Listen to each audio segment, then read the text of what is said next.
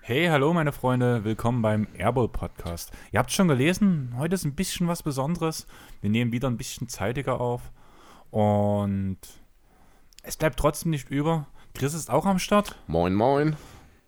Morgenstund hat Gold im Mund, beim Chris ist es eher Kaffee momentan. Ja, Bei mir war es ein guter Krebfruitsaft gerade noch, weil der Kaffee schon lange runtergelaufen ist, weil ich mal wieder schon viel, viel eher als du wach warst. das wird wahrscheinlich in 99 von 100 Fä- Fällen, nee, Tagen der Fall sein, 99 würde ich 100 behaupten Fällen. wollen. Kann schon sein. Ähm, jo, wie war deine Woche bis jetzt? Anstrengend, tatsächlich. Also ich bin froh. Äh, wir, haben jetzt Freitagvormittag, wir wollten eigentlich schon am Mittwoch aufnehmen. Hätte ich nicht geschafft. Hab jede Menge auf Arbeit zu tun, die Spätschicht. Da ist es dann auch immer ein bisschen schwierig, sich abends um 8, um 9 nochmal hinzusetzen, muss ich ehrlich sagen. Ich mache das dann schon, aber es, ist, es kommt einfach nicht so viel dabei raus. Dazu der Stress auf Arbeit, war viel los. Relativ viele krank bei uns leider aktuell, deswegen jo, bin ich dann auch froh, wenn die Woche vorbei ist, wenn ich ehrlich sein soll. Ja, das glaube ich dir. Also ich muss ehrlich sagen, ich mache sowas gerne in der Pause. Also vor allem so eine Ausarbeitung wie jetzt hier mache ich gerne in meinen Pausen. Weil außer Essen mache ich da nicht viel. Wir sind nicht so eine kommunikative Gruppe. Also jeder liest dann seinen, seine Artikel oder seine Ihr Zeitungen. Alle zusammen Pause? Ja. Und von daher ist das halt dann da unsere, also zumindest unsere Schicht hat gemeinsam Pause. Mhm. Und jeder macht so ein bisschen sein Ding. Ich stahle halt viel am Handy rum und wenn ich halt eher am Handy rumdahle, warum nicht die Zeit in Podcast stecken und quasi durcharbeiten? Da ist was dran. Ja, sonst, ihr habt es schon gehört, wir wollten Mittwoch eigentlich machen. Chris ist nicht der Grund, warum wir es verschoben haben, beziehungsweise irgendwo schon. Irgendwie sind wir alle so ein bisschen, aber ich habe den Stein des Anstoßes gebracht, ja. Ja. den ich halt nicht schlecht fand. Ich bin seit Mittwoch krank geschrieben, weil es mich halt auf Arbeit komplett entleert hat mit Schwindelanfall und so. Du bist quasi ein Kotzbrocken die Woche. Ich bin ein richtiger Kotzbrocken. und ja, Überarbeitung anscheinend ist das Thema. Zumindest ist das, was, mal, das, was meine Ärztin verursacht, äh, sagt, Die Ärztin hat es verursacht. die es gesagt hat. So eine Mischung aus Magen, Darm halt und ja, Überarbeitung. Aber da sieht es ja eigentlich nicht schlecht aus. Wir hatten das Thema ja letzte Woche, glaube ich, schon, dass ich nur noch nächste Woche auf eine Spätschichtwoche ran muss, die, die ich ja sowieso sehr positiv immer sehe. Und Haben wir zusammen Spätschicht nächste Woche? dann habe ich Urlaub. Ich nie. Merkst du was? Du sollst noch mehr mit mir gemeinsam haben. Ja, zumindest wenn es um Urlaub geht, Ich scheinbar. würde es dir zumindest gönnen. Ich hätte auch gern 50 Urlaubstage im Monat. Hä? Nee, ich weiß, du hast ja noch nicht so richtig Urlaub gemacht dieses Jahr. Noch gar keinen. Ich hatte im Januar drei Tage, das war's. Naja, das muss ja wohl reichen, oder? Das waren drei Konzerte, also konntest du das auch nie als Erholung sehen. Ja, gut, das sieht dein Chef wahrscheinlich anders. Ja, ich weiß. Also ich glaube, so viele Dinge anders als ich. Das ist gut möglich. Aber ja, Chris, wir haben eine Rezession bekommen. Wir haben eine Rezession Ach bekommen. nee, warte mal ganz kurz, ich wollte noch eine Geschichte erzählen. Na, dann erzähl erst mal die Geschichte. Fand ich total lustig. Hast du auch noch so alte Bekanntschaften, also außer den Freundeskreis aus deiner Klasse, so alte Bekanntschaften aus Schüler-CC-Zeiten? Oh Gott. Kennst du Schüler-CC Ich, noch? ich kenne das noch. Ich glaube, ich war nie angemeldet. Oder doch, ich war angemeldet, aber ich habe tatsächlich bestimmt seit 15 Jahren nicht mehr drüber nachgedacht. Das war so the next big thing damals, wo wir alle so danach Internetzugang hatten eigentlich. Also ich, äh, was wir jetzt ich mit einer Freundin vor zwei, drei Monaten mal hatte, wir haben mal wieder unser altes MeinVZ bzw. StudiVZ-Account wieder reaktiviert. mein VZ hatte ich auch, aber das fand ich immer totaler Rotz. ist es tatsächlich. Also wir waren total hyped, dass wir auf die Idee kamen, haben ein bisschen rumprobiert. Es funktioniert tatsächlich noch, habe ein bisschen gegoogelt dazu. Äh, die wollen das wohl wieder neu aufbauen. Aber als ich dann so mal reingeschaut habe, habe ich doch ganz schön schnell festgestellt, was das für ein Haufen Mist eigentlich war. Ja, auf jeden Fall. Das war halt wirklich so, wir haben jetzt, hab, ich habe so eine Freundin, die Michi, die kommt von far, far away, sage ich das mal so. Wir haben auch keine Ahnung, wie wir uns kennengelernt haben. Wir schätzen über Schüler-CC, aber es war jetzt nie so, dass sie mal hier in Dresden war oder ich in ihrer Ecke, ich glaube Osnabrück, wenn ich mich jetzt nicht ganz täusche.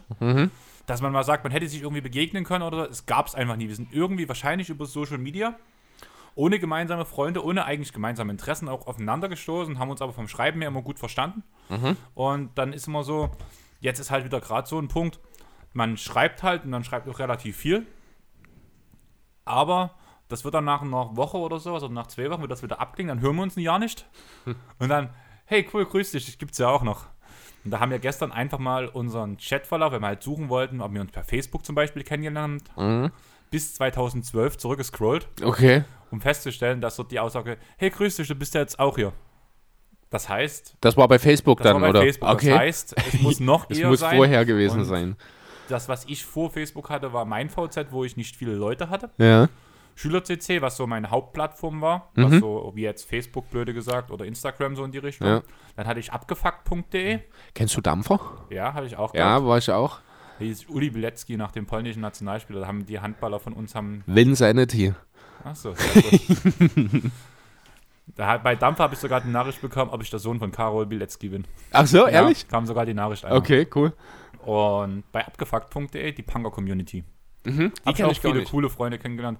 Also offiziell war es mal als Dating-Portal äh, gedacht damals für Punker und alternative Menschen und sowas. Okay. Aber das hat sich nie durchgesetzt, deswegen ist halt blöde gesagt, so wie Dampfer oder wie SchülerCC oder Facebook halt bloß für die alternative Szene war. Ja, Also okay. man hat viele Leute kennengelernt, einfach bloß um zu quatschen und halt jetzt nicht, also sei es Männlein, sei es Weibchen, war eigentlich dort völlig egal. Stand auch nie, dass irgendwie Flirten oder sowas im Vordergrund, war halt einfach wirklich bloß, vor allem in dem Alter, wo man halt war, wo es noch auf dem Dorf, wo es noch nicht so viele linke Zecken gab, wo man dann endlich mal welche kennengelernt hat und sich ein bisschen solidarisieren konnte, könnte man sagen. Jo. Ja, aber fand ich auf jeden Fall lustig, dass sie nun gestern geschrieben hat und deswegen direkt reingehört hat. Hab gesagt, hör bitte nicht die Batman-Folge an, einfach weil mega Kater. Und dann hat sie gesagt, jetzt erst recht. Natürlich. Und dann habe ich noch geschrieben, hör dir das Bier Cop an, weil vor allem der zweite Teil mega interessant ist und das, sie hat halt reingehört. Die ist gerade im Urlaub mit einer Freundin und wenn du das jetzt hören solltest, weil du es nochmal anhörst, dann erstmal Respekt, dass du den noch einen Basketball-Podcast anhörst. Und sonst halt schönes Leben. Bis in einem Jahr, wenn wir wieder schreiben. Genau, so ungefähr. Nein, aber sie hat uns tatsächlich gerade noch viel Erfolg für den Podcast gewünscht und viel Spaß. Jo, Dankeschön. Also, jetzt würde ich zu den Rezessionen kommen. Aber kennst du noch, oder kennst du sowas? Also solche Beziehungen, die man so einmal im Jahr pflegt, aber wenn man dann wieder schreibt, ist eigentlich alles wie früher, ist alles wie immer, alles perfekt. Äh, ich kenne das schon. Ich habe das jetzt nicht so. Ich bin ohnehin nicht so der Typ, habe ich feststellen müssen über die Laufe der Jahre, der so äh, über einen längeren Zeitraum Verbindungen halten kann. Ich merke, dass das sehr einschläft. Ähm, deswegen, also ich habe jetzt nicht so ein konkretes Beispiel, aber ich kenne den Sachverhalt natürlich. Ich habe das früher auch schon erlebt, aber ich bin da nicht so der Typ. Bei mir ist es irgendwann an dem Punkt einfach, wo sich ja so weit auseinandergelebt hat, dass man einfach keine Berührungspunkte mehr hat irgendwo. Ja, aber das könnte man bei mir und Michi halt auch sagen, aber trotzdem ist halt immer wieder dieser dumme Zufall. Gestern war es, glaube ich, dass ein Bild hochgeladen hat, wie sie so in den Wellness-Bereich gehen oder sowas. Ich habe bloß so viel Spaß hier kommentiert als bei Mhm. Instagram. Und daraufhin kam dann noch, hey, hey, ja, cool, danke, wie geht's dir und so. Und dann halt, hat dann wieder geschrieben und ich muss wirklich sagen, es war ein Traum durch diese alten Facebook-Chat-Verläufe glaub ich, durchzugehen. ja.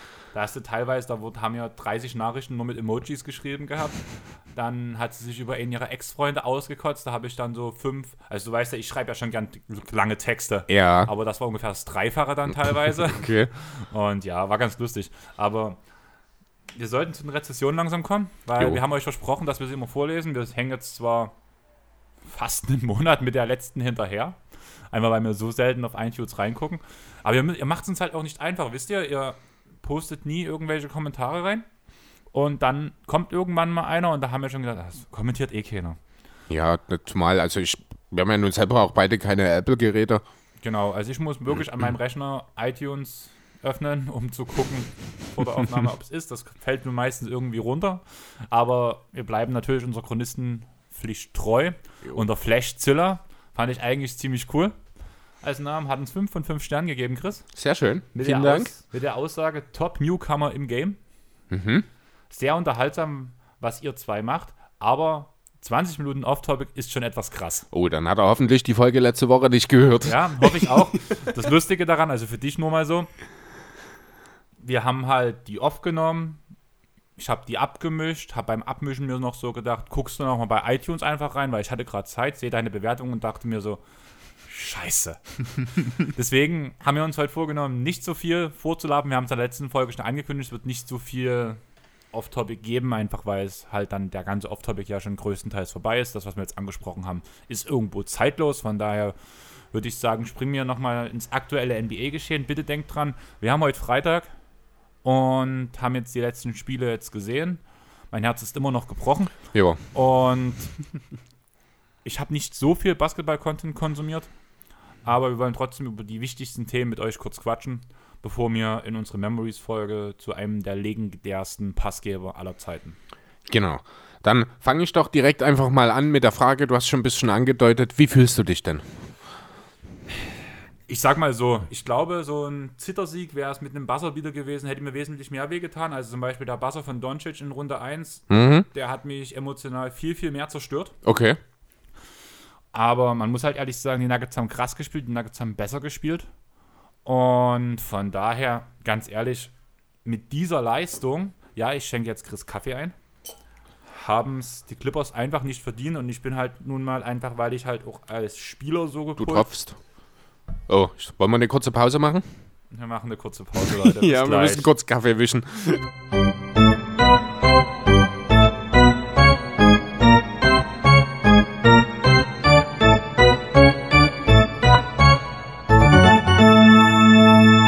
So, keine drei Minuten und eine Kaffeehose später sind wir zurück.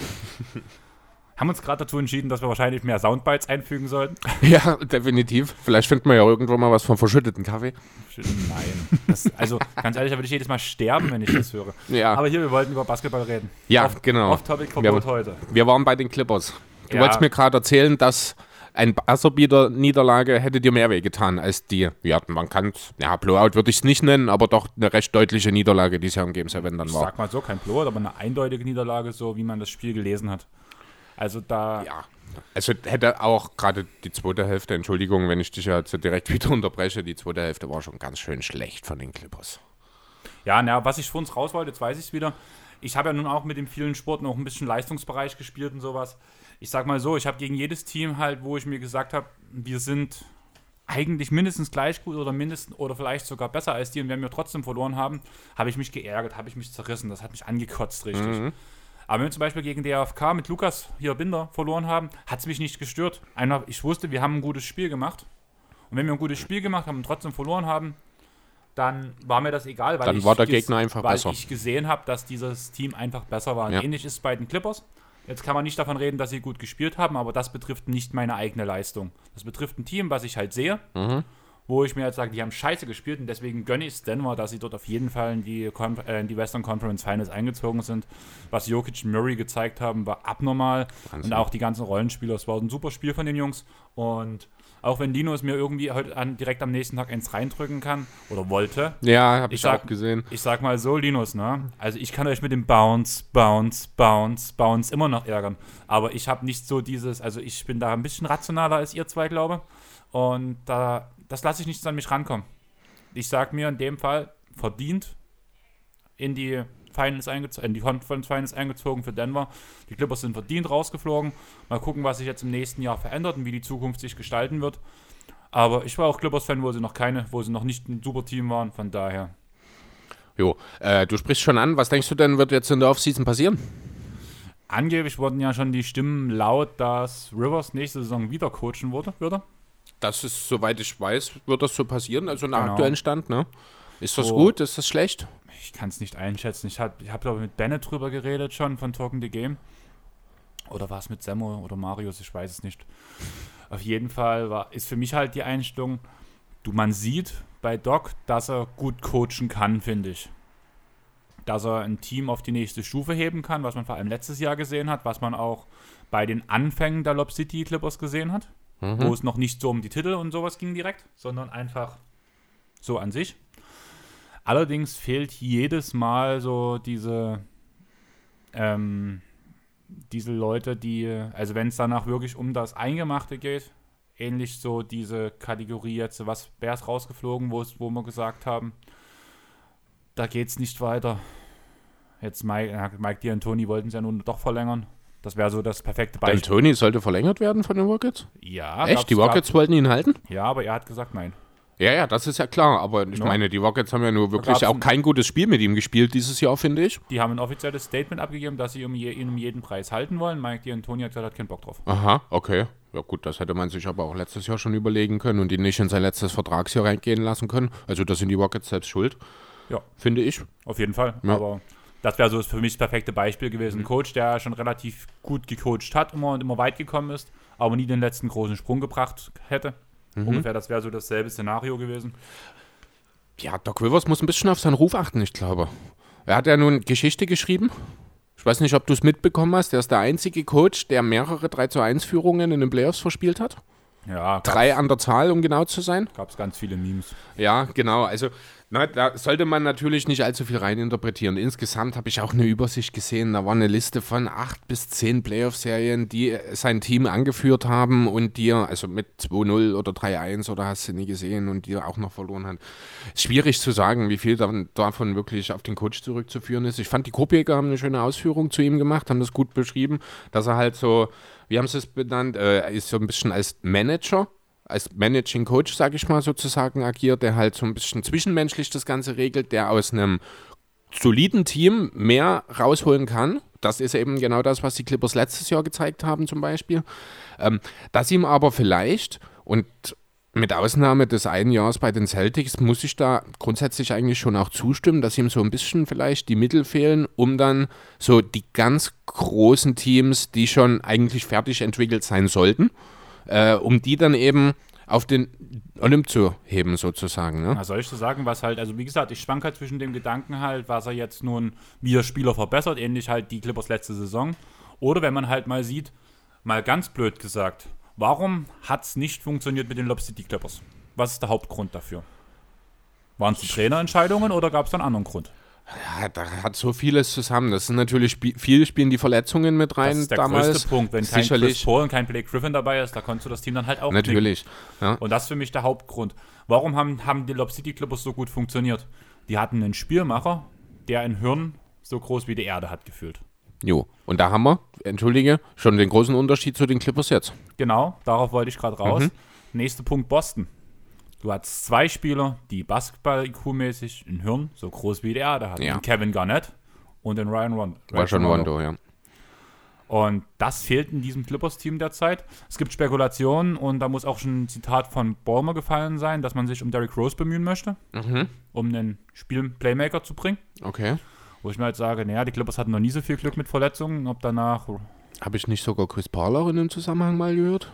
äh, ich habe Videos gesehen und sowas, wo halt so drüber geredet wurde, Chris Paul gegen Paul George, wo ich mir denke, Leute, wir haben keine Assets. Würden auch die Sander nicht machen. Nein, niemals. Ja, also wenn, dann kann man vielleicht irgendwie versuchen, die einen der Picks wieder zurückzubekommen, wenn man den Paul-Deal aufnimmt, aber du hast halt nichts, was du gegengeben kannst. Ja, da muss ja halt wirklich Kawhi oder George rein. Oder du machst einen Maximalvertrag, seinen Trade mit Montrezl Harrell, was natürlich nicht passieren wird. Von daher, ja, Chris Paul bei den Clippers wieder wird wahrscheinlich nicht passieren, außer er Will es. wird, äh, ja, er kündigt seinen Vertrag und spielt fürs Minimum. Nicht Was machen. nicht passieren wird natürlich. Er wird auch seine Spieleroption nächstes Jahr natürlich sehen. Es wird das falsche Zeichen senden, wenn er die nicht sieht als äh, Gewerkschaftschef. Ja, nee, aber ansonsten, also Playmaker ist das große Problem. Ich weiß nicht, ob Derrick Rose das, des Problems Lösung sein kann, weil dann hast du halt dieses große defensive Loch auf der 1. Naja, das sehe ich gar nicht so schlimm. Du kannst dort notfalls, kannst du ja ähm, Beverly als dann direkt daneben stellen auf die 2, da ja Beverly sowieso mehr als ähm, Offball, äh, Mhm. Angriff Offball agiert. Von daher macht das dann für einen Angriff keinen Unterschied, ob nun dort ein Shamet steht oder ein Beverly.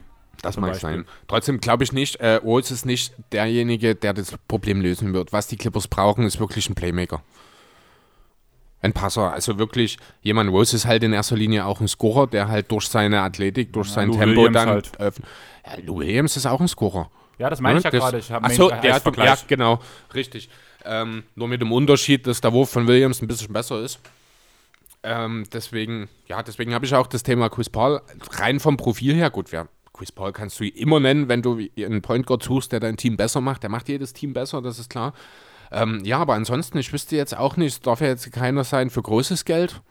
Es Sollte schon einer sein, der ein bisschen Defense mitbringt, auch wenn das in dem Kader eigentlich nicht das ganz große Prio sein sollte.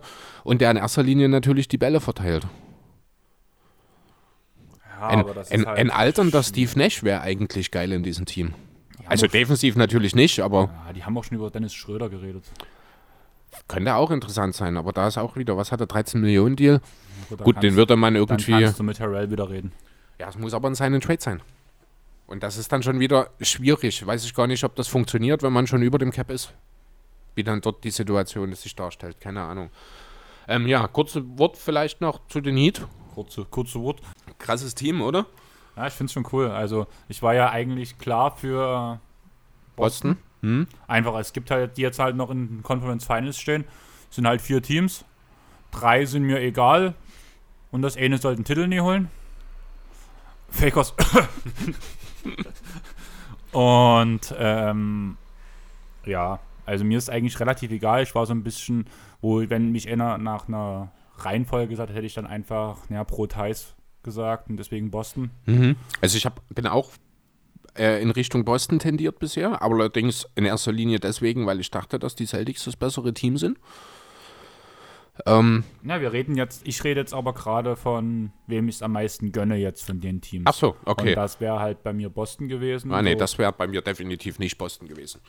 Und ähm, ja, beim Boston Heat hätte ich auch ganz klar gesagt, Bostons bessere Team. Weil halt einfach eigentlich, eigentlich dürften keine Spieler dabei sein, die Brown und Hayward verteidigen dürften. Dazu, wenn Kemba noch auftritt. Ja. Also gerade Individualverteidiger haben ja die Heat nun doch einige Ja, sehr, sehr fähige. So vom Profil her passen die alle nicht auf die zwei Spieler. Also vor allem auf, auf die Double Js. Iggy, Butler, Crowder fallen mir da auf Anhieb ein. Ja, Butler muss ja fast eigentlich, musst du sagen, muss Kemba verteidigen, bin ich der Meinung. Macht das? Und um, im, Also, Norm- nee, im ich hab- Normalfall. Ich habe die Spiele halt, wie gesagt, auch Ich, nicht gesehen. ich auch nicht, nee. Also ich habe auch äh, von dem Spiel 1 habe ich dann, was du mir geschrieben hattest, habe ich mir Mitte des vierten dann noch bis zur Overtime angeschaut. Ganz kurz noch dieser Bam-Block, alter Schwede. Was für ein krasser Typ. Ich wusste nicht, ob ich dir schreiben darf wegen dem. Also Ich habe ich hab, ich hab, in- hab mir einen Wecker gestellt gehabt wegen Clippers. Ja. Dumm wie ich bin natürlich, ne? Also einen Wecker gestellt wegen Clippers. Und, Ja, und ich hab bin halt wach geworden und sehe, oh krass, Overtime. Hey. Und dann halt reingeschalten. Die Overtime war ja allgemein sehr umkämpft, sehr Ja. stark gespielt Mhm. auch. Und dann dachte ich mir so, wie Tatum vorbeigeht, das war's, Boston gewinnt. Das war für mich so völlig klar. Habe ich auch gedacht, ja. Und na, du hast ja nur das Ergebnis schon gesehen gehabt, oder? Äh, ja, tatsächlich, weil ich jetzt, ich habe ja, also muss kurz dazu sagen, ich bin ja eigentlich überhaupt kein Typ für Real Life, habe aber diese Woche das Game 7 der Nuggets, äh, habe ich mir Real Life angeschaut, dann am, wann war es, Mittwochvormittag, ne? Genau, und hatte dann noch ein bisschen Zeit, da habe ich mir dann die Heat noch angeschaut, aber ich habe, also dieses Ende, aber ich habe halt leider, in Anführungszeichen, das Ergebnis der Heat in der Overtime natürlich am Anfang des Clippers-Spiels oben eingeblendet gehabt. Ja, das habe ich ja, war ja aber logisch. Ja, Das es kommt auch danach halt dieser Block. Meine Güte. das war schon krass. Also klar, Kawhi braucht für so einen Block nur einen Finger. ja, genau. Aber. ja, anderes Thema bitte. Ja, gut. Ansonsten, ich finde es äh, wirklich beeindruckend, was die Heat machen. Jimmy Butler ist der beste Spieler, der macht, ich weiß nicht was, 16 Punkte aktuell in dieser Serie. Ist vielleicht auch gar nicht unbedingt der beste Spieler, weil Adebayo halt so wahnsinnig gut aussieht. Von hinten als Playmaker.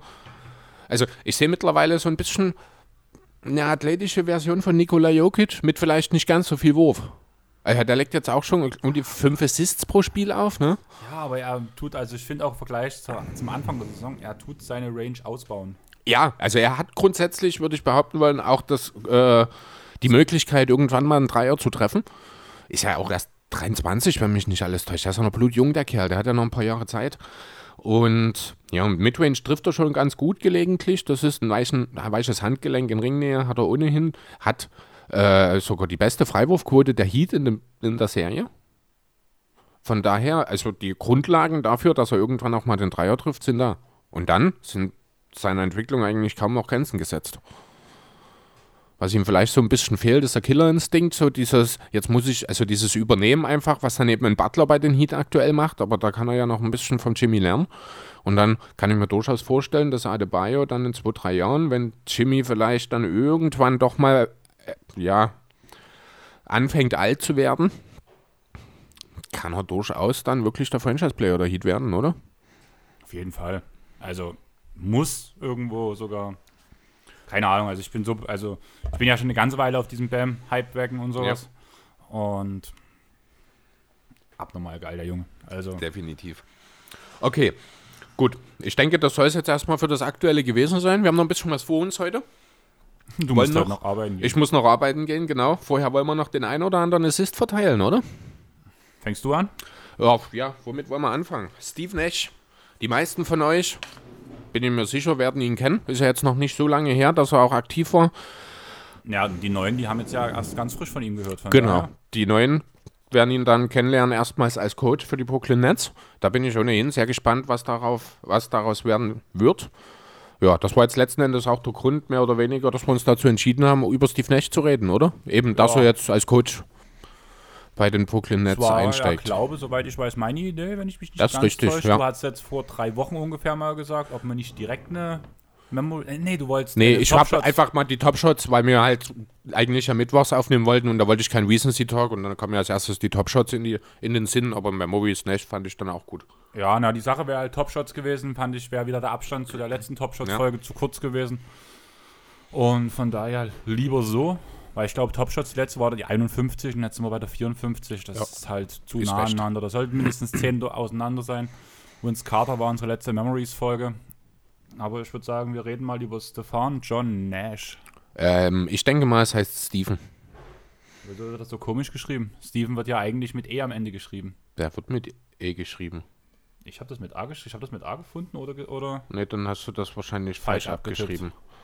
Okay, gut. Jo. Also Steven John Steve Nash, geboren 1974 am 7. Februar in Südafrika. Wer weiß das schon? Ja, ich, kann- ich habe da so eine leichte Erinnerung. Viele Grüße an Sandro Mhm. von Basket News Germany. Der hätte es ja nur eigentlich genau wissen müssen. Damit wäre ja eigentlich alles klar gewesen. Wenn ich sage, ey, er ist in, Johann er ist in Afrika geboren, Jo. sofort sagen müssen. Sohn von, Sohn von britischen Eltern. Ja, sein Vater war ja englischer Fußballprofi. Ich würde Ja. sogar behaupten wollen, deswegen ist er in Südafrika geboren worden. Ich habe aber nicht allzu viel über Ja, seinen doch. Vater Er gefunden. sein, sein Vater hat in der Zeit in Johannesburg gespielt für den gespielt, ne? Fußballverein, genau. Genau, ja, seine Mutter ist aus Wales gewesen.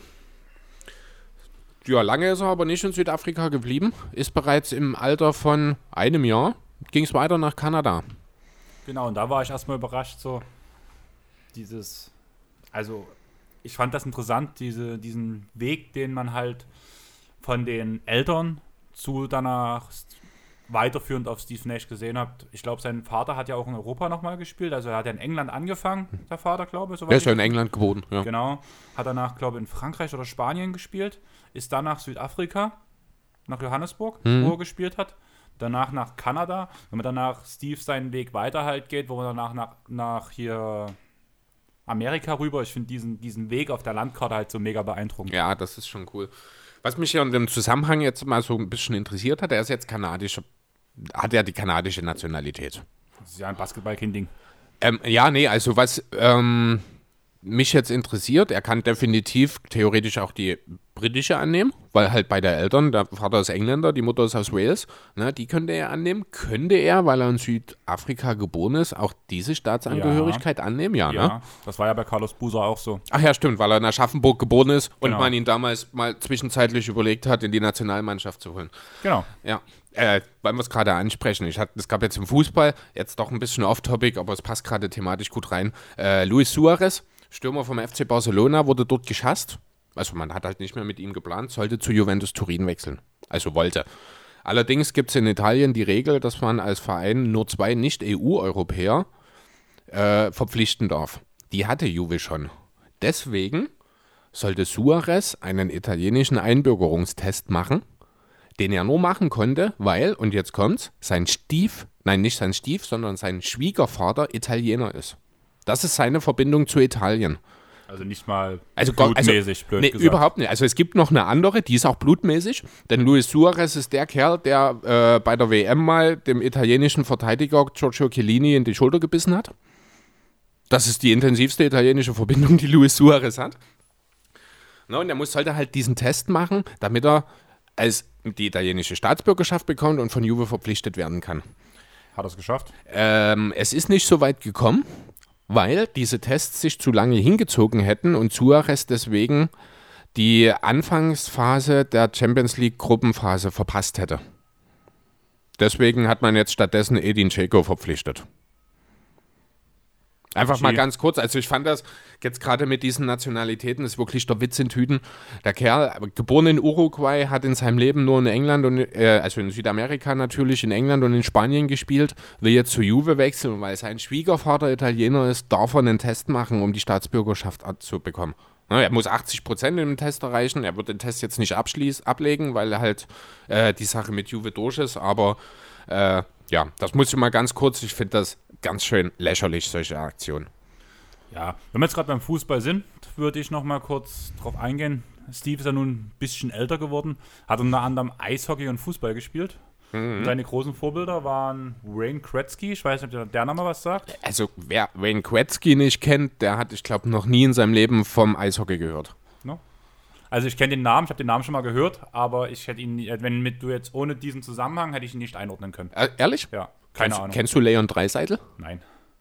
Du hast mir das irgendein deutscher Topsco Eishockey, ja, Topscorer in der NHL das gewesen. Thema hatten ja. wir auch schon jetzt vor kurzem mal, da habe ich auch zum allerersten Mal davon gehört, wo du es erzählt hast, aber ich Okay. kenne mich halt bei dem Sport null Ja, aus. das muss sind doch alle Namen, die ich dir nennen kann. Okay. Bin dann auch durch. Und Diego Maradona als großes Fußballidol. Und sie dann.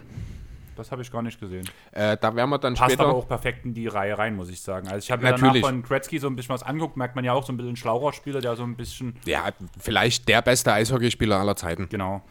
Da hat man halt auch, ich habe mich halt dafür dann interessiert, nachdem es halt so als große, ich mal, also haben mir zwei, drei YouTube-Videos angeguckt, musste reichen, Top 10 Plays und so ein Mist halt geguckt. War schon beeindruckend, aber wenn du es auch noch dann gerade mit reinhaust, merkt man halt, auf was für Spieler Nash stand Ja, und und warum er so geworden ist, wie er ist. genau.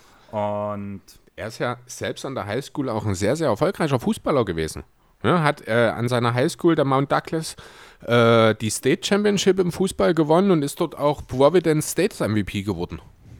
Du schaust gerade sehr fragend.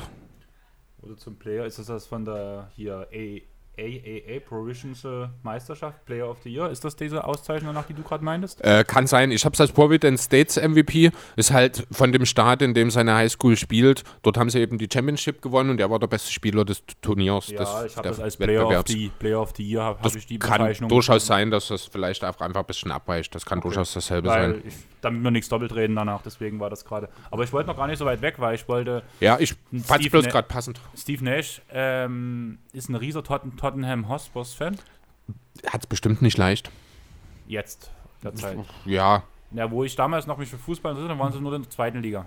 Ach so, okay. Na, dann hat er es natürlich viel besser, weil mittlerweile haben sie sogar mal ein Champions League-Finale gespielt ich weiß, und ich verloren. war überrascht. Also damals so ein bisschen habe ich mich für Fußball ja mal interessiert, aber ich hatte Maradona nie in einem Tottenham-Trikot so im Blick. Maradona?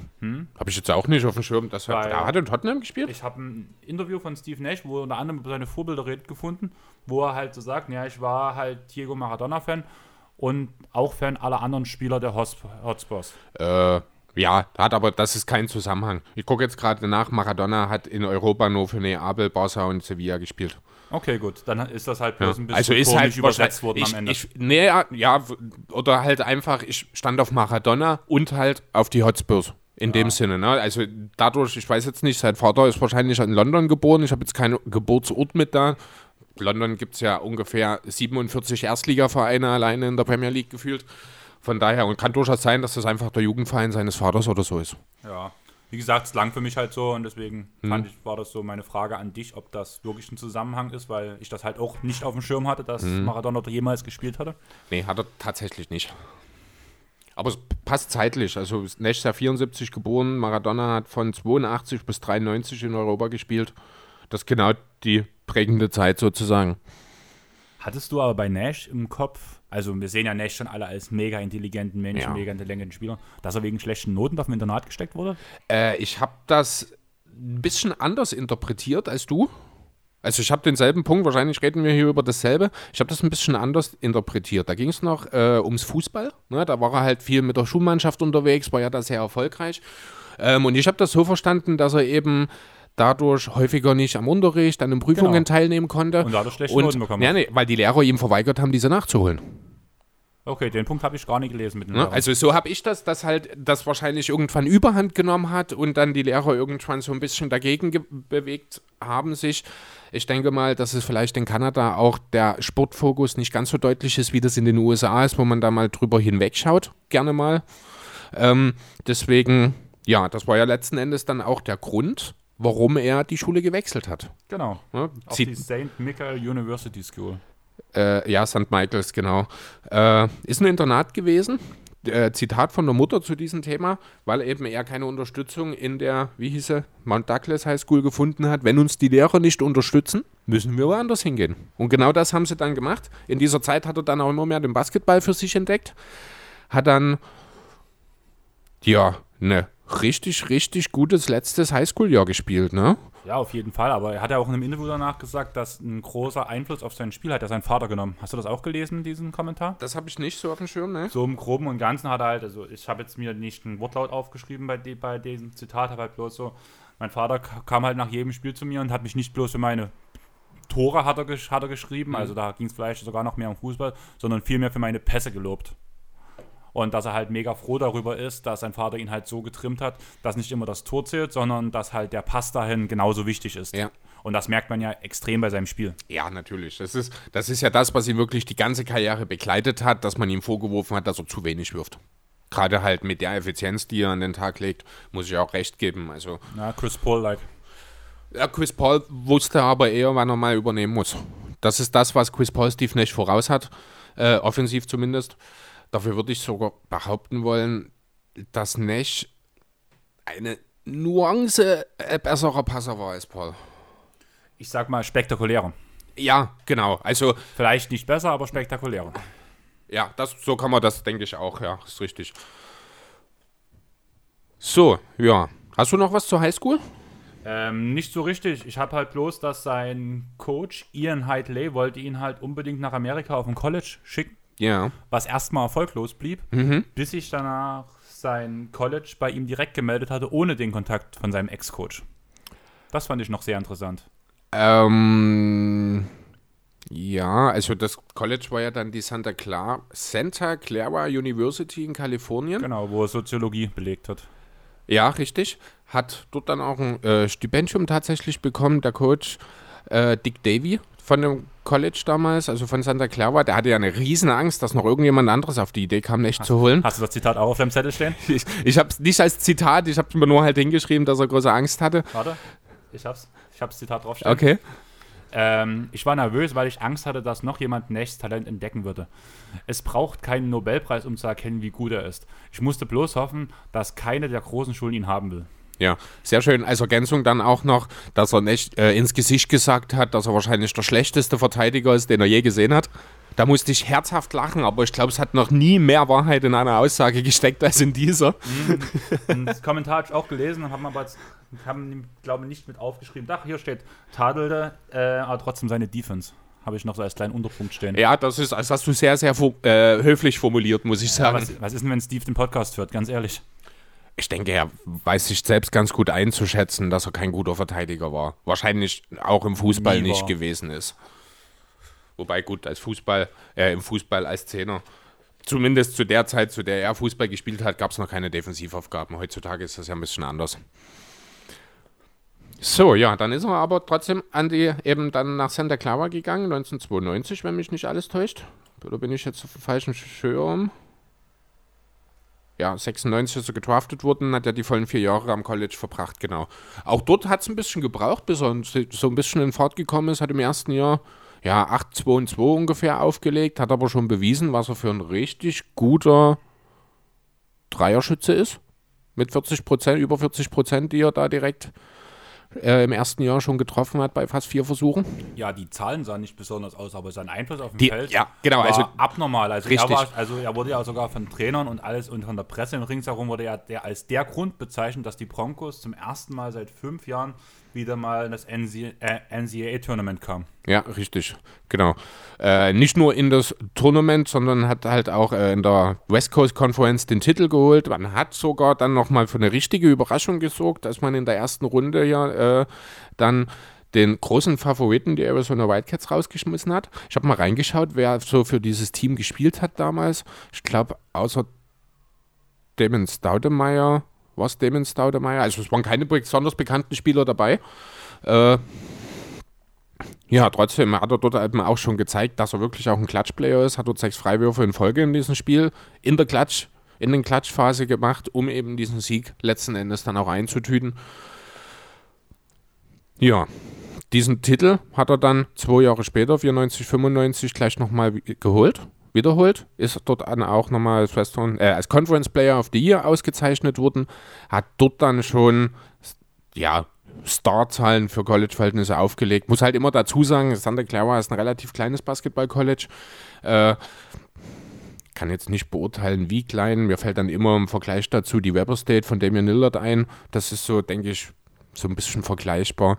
Hat dann schon 21 und 6 aufgelegt, 45 Prozent seiner 7 Dreier pro Spiel getroffen in seinem dritten College-Jahr. Das ist Wahnsinn. Ähm, ja, dann wollte er eigentlich zur NBA. Und dann wollte er eigentlich schon in die Liga, genau. Hat sich aber dagegen entschieden. Weil er Mock halt nicht so hoch war, wie er eigentlich dachte. Richtig, er wollte halt ein First Rounder sein. Aber da der Stevie ein ziemlich cleverer Junge ist, hat er die einzig richtige Entscheidung getroffen und ist hier weiter am College geblieben. Hat den Jason Kidd und Gary Payton Genau, also hat den Sommer zum Coaching genutzt. Ne?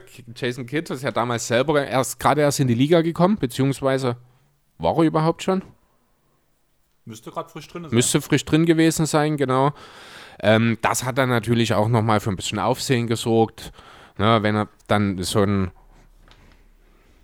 ja, wie will man den jetzt so einen, ja, fast noch unscheinbaren, also von seinem Auftreten her alles Spieler von dem kleinen College, wenn der dann auf einmal mit so Größen wie Peyton und Kid trainiert, das merken natürlich auch die Medien. Die Broncos sind auch direkt nochmal ein bisschen besser geworden. Er hat nochmal den Conference Player of the Year Award abgeräumt, hat zum dritten Mal in vier Jahren den West Coast Conference Titel mit seinem Team, mit den Broncos geholt ja, und am Ende seiner Karriere haben die Broncos dann auch seine Nummer an die Heimdecke gezogen, ne? Seine Nummer 11, muss man dazu seine sagen. Seine Nummer 11, die genau. nie getragen. Richtig. Und weißt du, was er für Rekorde aufgestellt hat? So? Ähm, ja, er war der beste Passer in der Geschichte der Broncos. Er hat die meisten getroffenen Dreier und er hat die beste Freiwurfquote. Und die meisten Punkte. Die meisten Insgesamt. Punkte auch? Okay. Ja. Die habe ich nicht mit bei mir draufstehen. Ich habe die Dreier dafür bei mir nicht draufstehen. Naja, ja, siehst du, da ganz bei uns doch gut. Ja, und was auch noch ganz äh, nicht ganz unwichtig ist, er hat seinen Abschluss in Soziologie gemacht. Genau. Das ist ja auch, ein großer Wunsch seiner Eltern ja auch gewesen. Ja, genau. Ja, auch wenn man äh, schon relativ früh im Hause Nech festgestellt hat, dass die Zukunft seines Sohnes oder der, des Sohnes wohl im Sport liegt, auch wenn man damals vielleicht noch nicht wusste, ob das jetzt der Fußball, der Basketball oder vielleicht sogar das Eishockey wird, äh, wollte man natürlich trotzdem sicher gehen, dass er einen ordentlichen Abschluss in der Tasche hat, dass seine Zukunft gesichert ist. Und ja, das hat er eiskalt umgesetzt. eiskalt umgesetzt, sehr schön. Ne? Hat am Ende äh, 15 Punkte im Schnitt in seinen vier Jahren am College mit 40% Dreiern, 86,7% seiner Freiwürfe getroffen, viereinhalb Assists pro Spiel in den vier Jahren gesetzt. Äh, ja, eine sehr, sehr, sehr solide College-Karriere, würde ich behaupten wollen. Auf jeden Fall. Danach ging es 96 im Draft. Und bloß mal ein paar Spieler zu nennen, zu nennen. Jermaine O'Neal. War mhm. kein schlechter, würde ich sagen. Nee, definitiv nicht. Kobe Bryant hat man mal gehört. Allen Iverson. Ich glaube, das war so ein undersized Guard, keine Ahnung. Also ich glaube, so viel konnte der nicht. Nee, war in erster Linie für sein Blogging bekannt. Danach viele Grüße an Semmo, Stefan Marbury, Anthony Walker, Ray Antoine. Also. War ein ziemlich guter Draft-Jahrgang, ne? Also ich würde euch auf jeden Fall nochmal den Verweis geben, guckt mal bei jeden Tag NBA, die haben diesen Draft redraftet. Mhm. Und das fand ich schon krass, weil ich habe jetzt hier bloß eine kleine Auflistung, da sind noch ganz, ganz viele Spieler dabei, die selbst unseren jüngeren Zuhörern, obwohl die nicht mehr spielen, vom Namen her was sagen müssten. Durchaus, denke ich auch. Also das ja. war richtig abnormal, dieser Draft, muss ich sagen. Jo, der wahrscheinlich zweitstärkste in der Geschichte der Liga nach 2003, würde ich auch behaupten wollen. Ja, kannst dich vielleicht sogar drüber streiten. Könnte man vielleicht, im Endeffekt, ja. Die sind eigentlich schon so auf einer Stufe ungefähr mhm. so. Für uns, also für, wir beide haben jetzt halt nun diese 2003er Draft Class in der Prime gesehen und ja, das, das ist alles so ein bisschen noch ver verfälschlich, blöde gesagt. Das stimmt, ja. Das, da wiesen sie bei ist ein Stück weit dabei, das stimmt. Und ja, also deswegen, zum Beispiel über Stefan Marbury, muss ich ganz ehrlich sagen, habe ich jetzt außer, wenn mir mal, wenn ich Talking the Game gehört habe, nie so wirklich mich beschäftigt. Und der ist auch bei mir so ein bisschen. Ah, da kann, man, da kann man sich schon auch mal das ein oder andere YouTube-Video anschauen. Der Kerl war schon auch ein echt spektakulärer Spieler. Habe ich tatsächlich schon gemacht. Ein YouTube-Video schon mal einfach mal Interesse halber. mhm. Weil einfach so, da ja bei Talking the Game so viel Witz drüber gemacht wird bei ihm jedes Mal, dachte ich eigentlich immer, es war eine Lachnummer, aber wo ich mir Überhaupt mal so Top, Top 10 Highlight Plays und dann ich so, oh, what the fuck, geil, krass. Und ja, aber meine Frage an dich, haben nicht eigentlich die Phoenix Suns und die die New York Knicks Nash gedraftet? Die Suns haben nicht gedraftet. Ja, aber warum klang es wie bei den Knicks? Ach so, weil er ausgebucht wurde, Ja. meinst du? Ja, weil halt auch die Fans der Suns keine Ahnung hatten, was das für ein Typ ist. Da kommt so ein schmächtiger, kleiner, weißer Junge, der von einem kleinen College kommt, wird dann 15, also quasi äh, der, ja, der, nee, ist das der zweite Pick? Nee, der erste Pick außerhalb der Lottery sozusagen, ne? Ähm, tja, Ich würde noch mal ganz kurz unterbrechen, bloß weil mir es gerade einfällt, weil wir Mhm. gerade bei Knicks gerade ganz kurz so waren. Hast du dieses Meme gesehen? Die größten ähm, Knackpunkte oder die größten Schwächen eines Teams? habe ich, ja, die Knicks Free Agency. Genau. Ja, das habe ich gesehen. Und halt Clippers mit Jokic und Toronto mit LeBron. ja, genau. Fand ich guck super, grad- dieses Meme. Ich guck gerade, ob ich mir sogar gescreenshottet hatte, musste ich auf jeden Fall auch lachen dabei. Aber nee, habe ich jetzt nicht auf dem Handy. Ich hatte erst so gedacht, oh, wieder so ein scheiß Clippers-Diss. Und danach sehe ich dort Free Agency. Ich cool. Muss ich tatsächlich lachen. Ja, Steve Nash wurde ausgebuht. Hat Ja. Stelle 15 gezogen und ja. Hm. Jo. Tja, man wusste halt auch nicht so richtig, ist jetzt das, was er im College gemacht hat, kann er das auf die NBA übertragen? Kann, kann der Wurf auf der längeren, also auf der weiter entfernten Dreierlinie in der NBA Bestand halten? Kann er körperlich mithalten? Ist er in der Lage, dort äh, defensiv irgendwas zu tun? Also er kam ja mit unheimlich vielen Fragezeichen in die Liga. Ähm, noch dazu, wie gesagt, kleines College, unbekannt. Da können die Fans schon mal ein bisschen sauer werden. Du hast es ja nur angesp äh, angesprochen auch. Der Draft war ja gespickt mit Superstars. Ähm, ja. Warum ist er denn eigentlich gepickt worden? Es gab ja einen bestimmten Grund dafür. Weißt du den? Nein, habe ich nicht gelesen. Ähm, der Grund heißt Donny Nelson.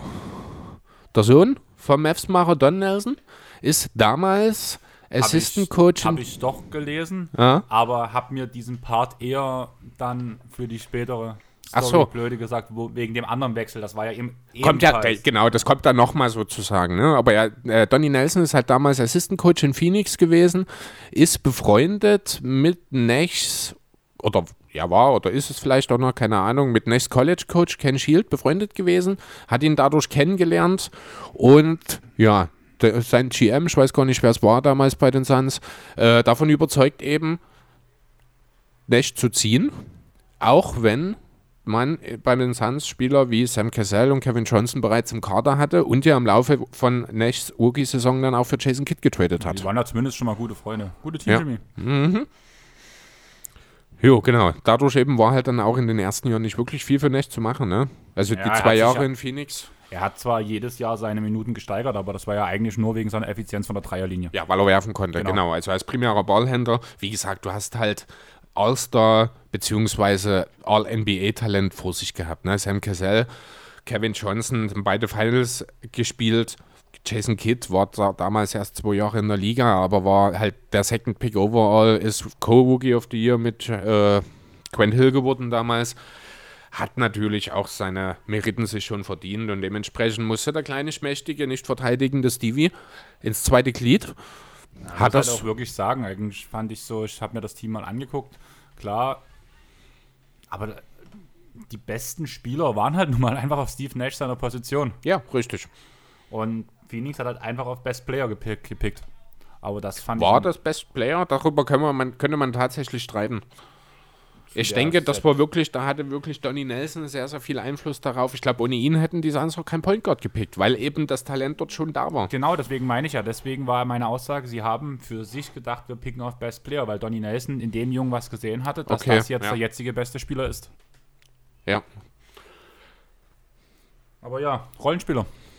Ja, wenn Halleluja. überhaupt. Also würde jetzt auch nicht unbedingt sagen, dass er als Six-Man zwingend jetzt äh, agiert hat in dieser Zeit. Ähm, deswegen ist er dann letzten Endes auch nicht lange in Phoenix geblieben. Ne? Ich gucke jetzt gerade nochmal auf die Zahlen. Drei Punkte und 2,1 Assists im ersten Jahr, neun Punkte und 3,4 Assists im zweiten Jahr. Da hat er dann seine Minuten schon von 10,5 auf 22 gesteigert. Ähm, ja, wie gesagt, hat halt viel mit der Dreierquote zu tun die ihm da seine Berechtigung gegeben hat. 41,8, 41,5 in den beiden Jahren. Hat ja, immerhin schon 2,6 Dreier genommen in seinem zweiten Jahr. Das ist für seine Verhältnisse eigentlich fast schon viel, wenn man bedenkt, dass er nur 22 Minuten gespielt hat. Das zeigt relativ gut auch wirklich seine Rolle als Shooter, als Offball-Gefahr, will ich es mal nennen, eben neben den Spielern wie Kit beispielsweise, die natürlich auch in der Lage waren, echt gute Würfe zu geben. Ne? Jo, während dieser Zeit ist dann Donny Nelson auch zurück zu seinem Daddy gegangen. Ja. Und hat Nash gleich mitgenommen, kann man ja sagen. Kann man gewissermaßen so sagen, genau. War ein interessanter Trade, oder? Ja, ich finde ihn eigentlich cool. Also vor allem den ersten Namen, den ich dann dagegen lese, ja. mit Martin Müsep. Martin Müsep, ja. Ja, fand ich sehr super. Mhm. Dann noch Bubba Wells, macht es halt besser. Bubba Wells, keine Ahnung, wie man ja, den Bubba Wells, genau. Und Pat Garrity.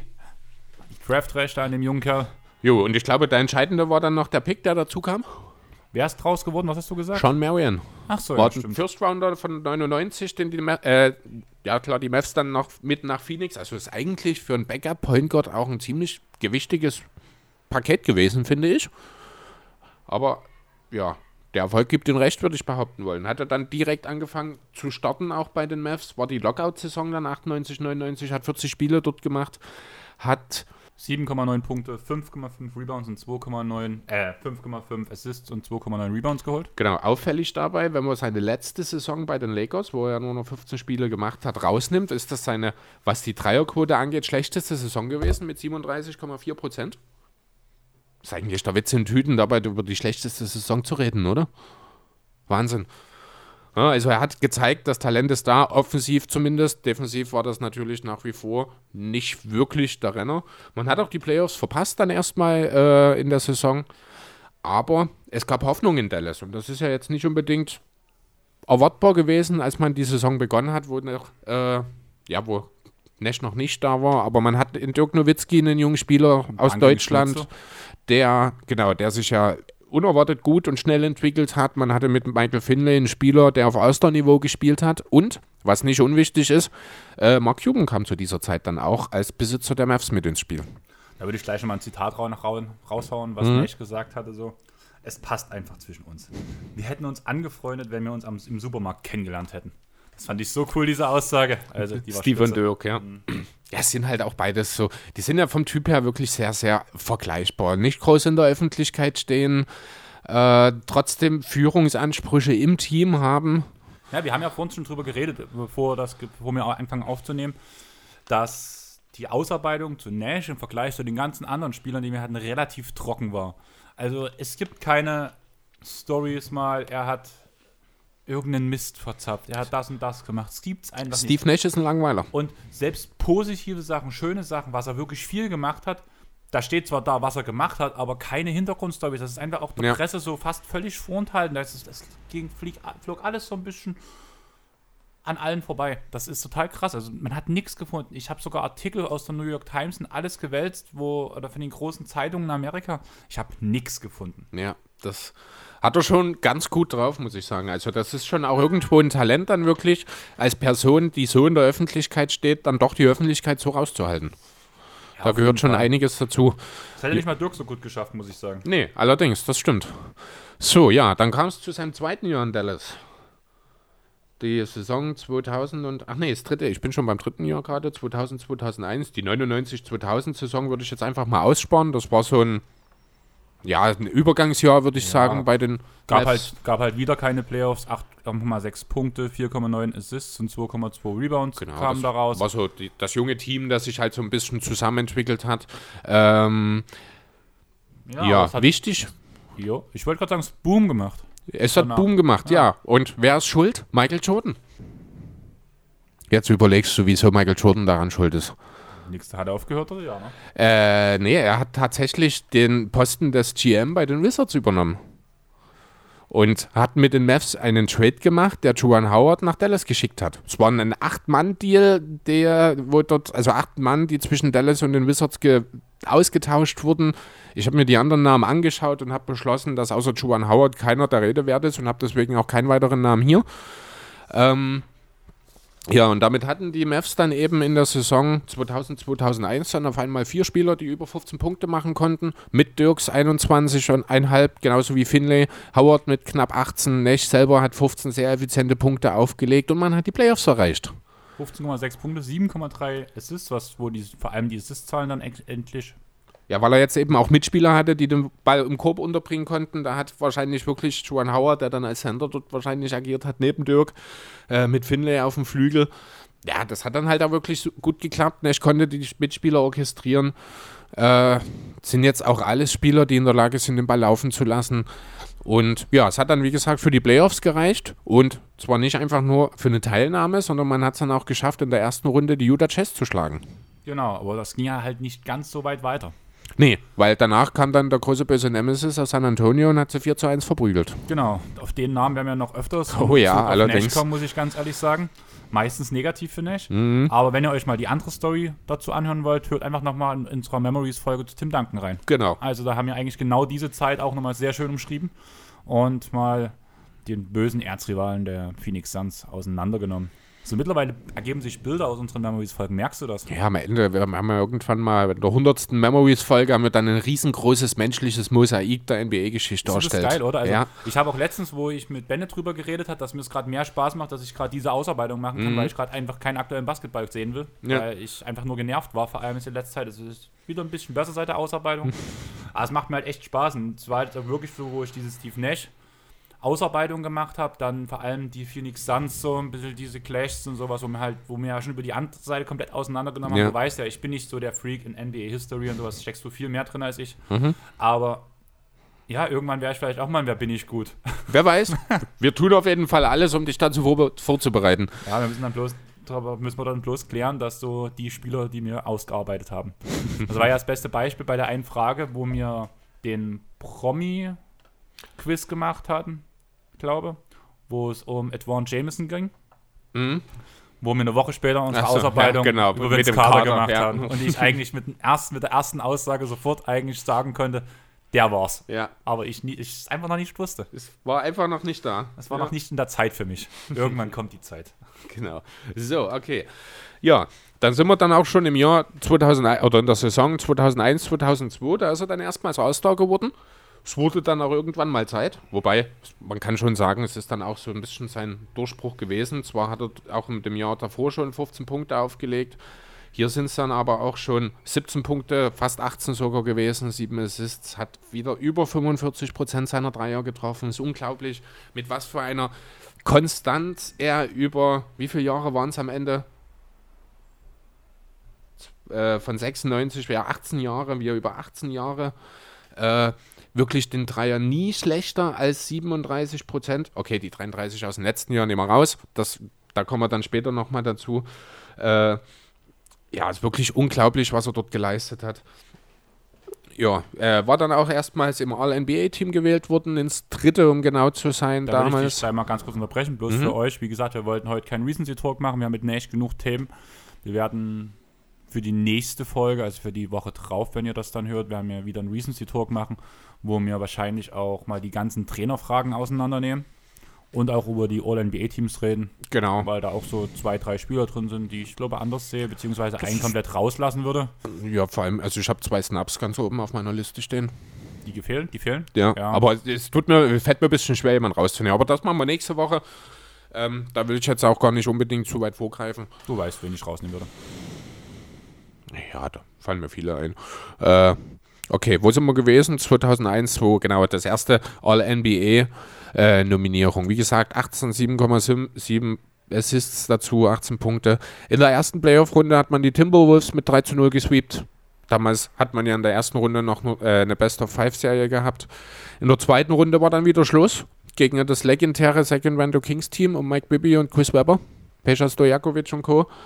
Da kann man schon mal rausfliegen, finde ich. Das Jahr darauf dann 0203. Sein, Ähnliche Zahlen, ja, genau. Der selbe wahrscheinlich größte Erfolg, den er mit den Mavs erreicht hat. Wo hat die Conference Finals erreicht? Äh, 4 zu 3 gegen die Blazers in der ersten Runde, 4 zu 3 gegen die Kings in der zweiten Runde. Fühlt sich ein bisschen an wie eine Nuggets Playoff Run, wie ein Nuggets Playoff Run, aber dann waren es wieder Tim Duncan und die Spurs, die einfach so häufig für Nash und die Mavs oder auch für Nash und die Suns, da kommen wir auch noch dazu, äh, ja, einfach eine Nummer zu groß waren. 2 zu 4 gegen dann die Western Conference Finals eben an die Spurs, die später dann eben auch Champion geworden sind. Ja, aber hast du mitbekommen, was in der Offseason alles abging so bei Nash? Also das war immer das erste Mal, dass, dass, so, dass ich so ein bisschen was aus der Offseason hatte. Ja, da sind wir wieder beim Saubermann und sowas, aber ja, er hat danach seinen ersten Schuhdeal unterschrieben, kann man ja sagen. Das Ding ist, ich muss ehrlich sagen, ich habe den Schuhdeal nicht gefunden. Ich wusste nicht mal, dass er einen hat. Ja, der hat einen ökologisch nachhaltigen Schuh produzieren wollen mit der Firma. Aha, okay. Ja, dementsprechend war es wahrscheinlich zu teuer und hat keiner gekauft. Das ist möglich, Aber ja. da gab es halt wirklich bloß, ich habe so diesen Artikel darüber gelesen, habe auch die, so ein Interview dazu gelesen, wo man nie die Firma gewinnt wurde. Mhm. Okay. Das war halt so komplett so völlig abseits vom Feld, aber ich fand die Idee halt schön und so passend für. Ja, das ist halt, genau, das ist halt genau Steve Nash, ja. Genau. Danach hast du bei dem Jahr im Ostergame das mitbekommen, was er da anhatte. Nein? Der hat ein Shirt, also das Erwärmungsshirt von ihm war kein Dallas Mavericks Shirt, sondern ein Shirt, wo drauf stand No War, Shoot for Peace. Ah, ja, doch, das, daran kann ich mich erinnern, stimmt. Und da hat er auch, gab es auch, habe ich auch ein Statement gefunden, es ist beschämend, dass wir auch im 21. Jahrhundert noch immer mit Waffengewalt unsere Konflikte lösen. Ja. Damit würde ich wieder zurückverweisen auf unseren Pod mit Amme, Be a Cop, wo wir so ein bisschen über die Polizeigewalt und die Polizeigesetze in Amerika reden. Finde ich, sind halt genau immer noch an diesem Punkt in der heutigen Zeit. Und das ist Jahre vorbei. Ja, allerdings. 17 Jahre ist das Ganze her und wir reden im Grunde genommen immer noch über dasselbe. Yep. Man könnte jetzt auch sagen, Steve Nash hat seine Mission nicht erfüllt. Ja, aber, Aber er das kämpft wär- immer noch dafür, genau, so wie ich ja. einschätze. Man hört nichts davon, aber er wird immer noch dafür Ja, kämpfen. davon bin ich überzeugt, genau. Oh, stell dir mal vor, Nash und Kyrie, die sind ja nun beide so. Muss man ja wirklich sagen. Beide sowas. Ja, Kyrie ist halt auch, setzt sich ja auch für sowas extrem ein. Aber auf einem anderen Weg. Auf einem anderen Mhm. Weg. Aber was ist, wenn der, wenn der Nash seine Ideen nach vorne bringen kann? Weil er lauter ist, weil er einfach ein lauter Mensch ist. Möglich. Vielleicht Also, hilft das sogar nochmal, dass die beiden, also so abseits des Courtes, vielleicht wirklich zusammen sehr viel erreichen können. wenn sie denn auf einen, Nenner, auf einen Nenner kommen, das ist halt die große Frage. Kann ich mir schon vorstellen. Also ich finde, alles, Dafür was so kennen wir die abseits Typen ist, nicht ja, genug. Also bei Nash habe ich da keine Probleme, entschuldige, aber bei Kyrie weiß ich nicht, ob er denn dann da wirklich in der Lage ist, gemeinsam mit Nash dort an einem Strang zu ziehen und gemeinsam Aber das umzusetzen. Alles, was Kyrie abseits des Feldes macht, im Sinne von so soziale Ungerechtigkeit, finde ich super, was er macht. Ja, aber er macht halt auch viele dumme Sachen. Und sagt Ja, halt auch viele dumme Sachen. Und das, ah, ich will jetzt gar nicht weiter über Kyrie, das ist so ein Thema, da könnte man stundenlang drüber diskutieren, ohne zu einem Ergebnis zu kommen. Ich gebe dir grundsätzlich recht, das Potenzial wäre da. Vielleicht gab es ja schon mal irgendwie was, vielleicht ist da was, vielleicht hört ja auch einer von beiden zu und die beginnen eine Kooperation, wer weiß. Ähm, ja, ansonsten gehen wir nochmal kurz zurück in sein letztes Jahr bei den Mavs 2003, 2004. Er ist ja dann schon 30 gewesen oder geworden in dieser Saison. Seine Punkte sind ein bisschen zurückgegangen. Das hatte viel damit zu tun, dass man sich gerade im Frontcourt bei den Mavs nochmal deutlich verstärkt hat mit Antoine Walker und Anton Jameson. Damit hatte man dann gleich mal fünf Spieler, die mindestens 14 Punkte aufgelegt haben.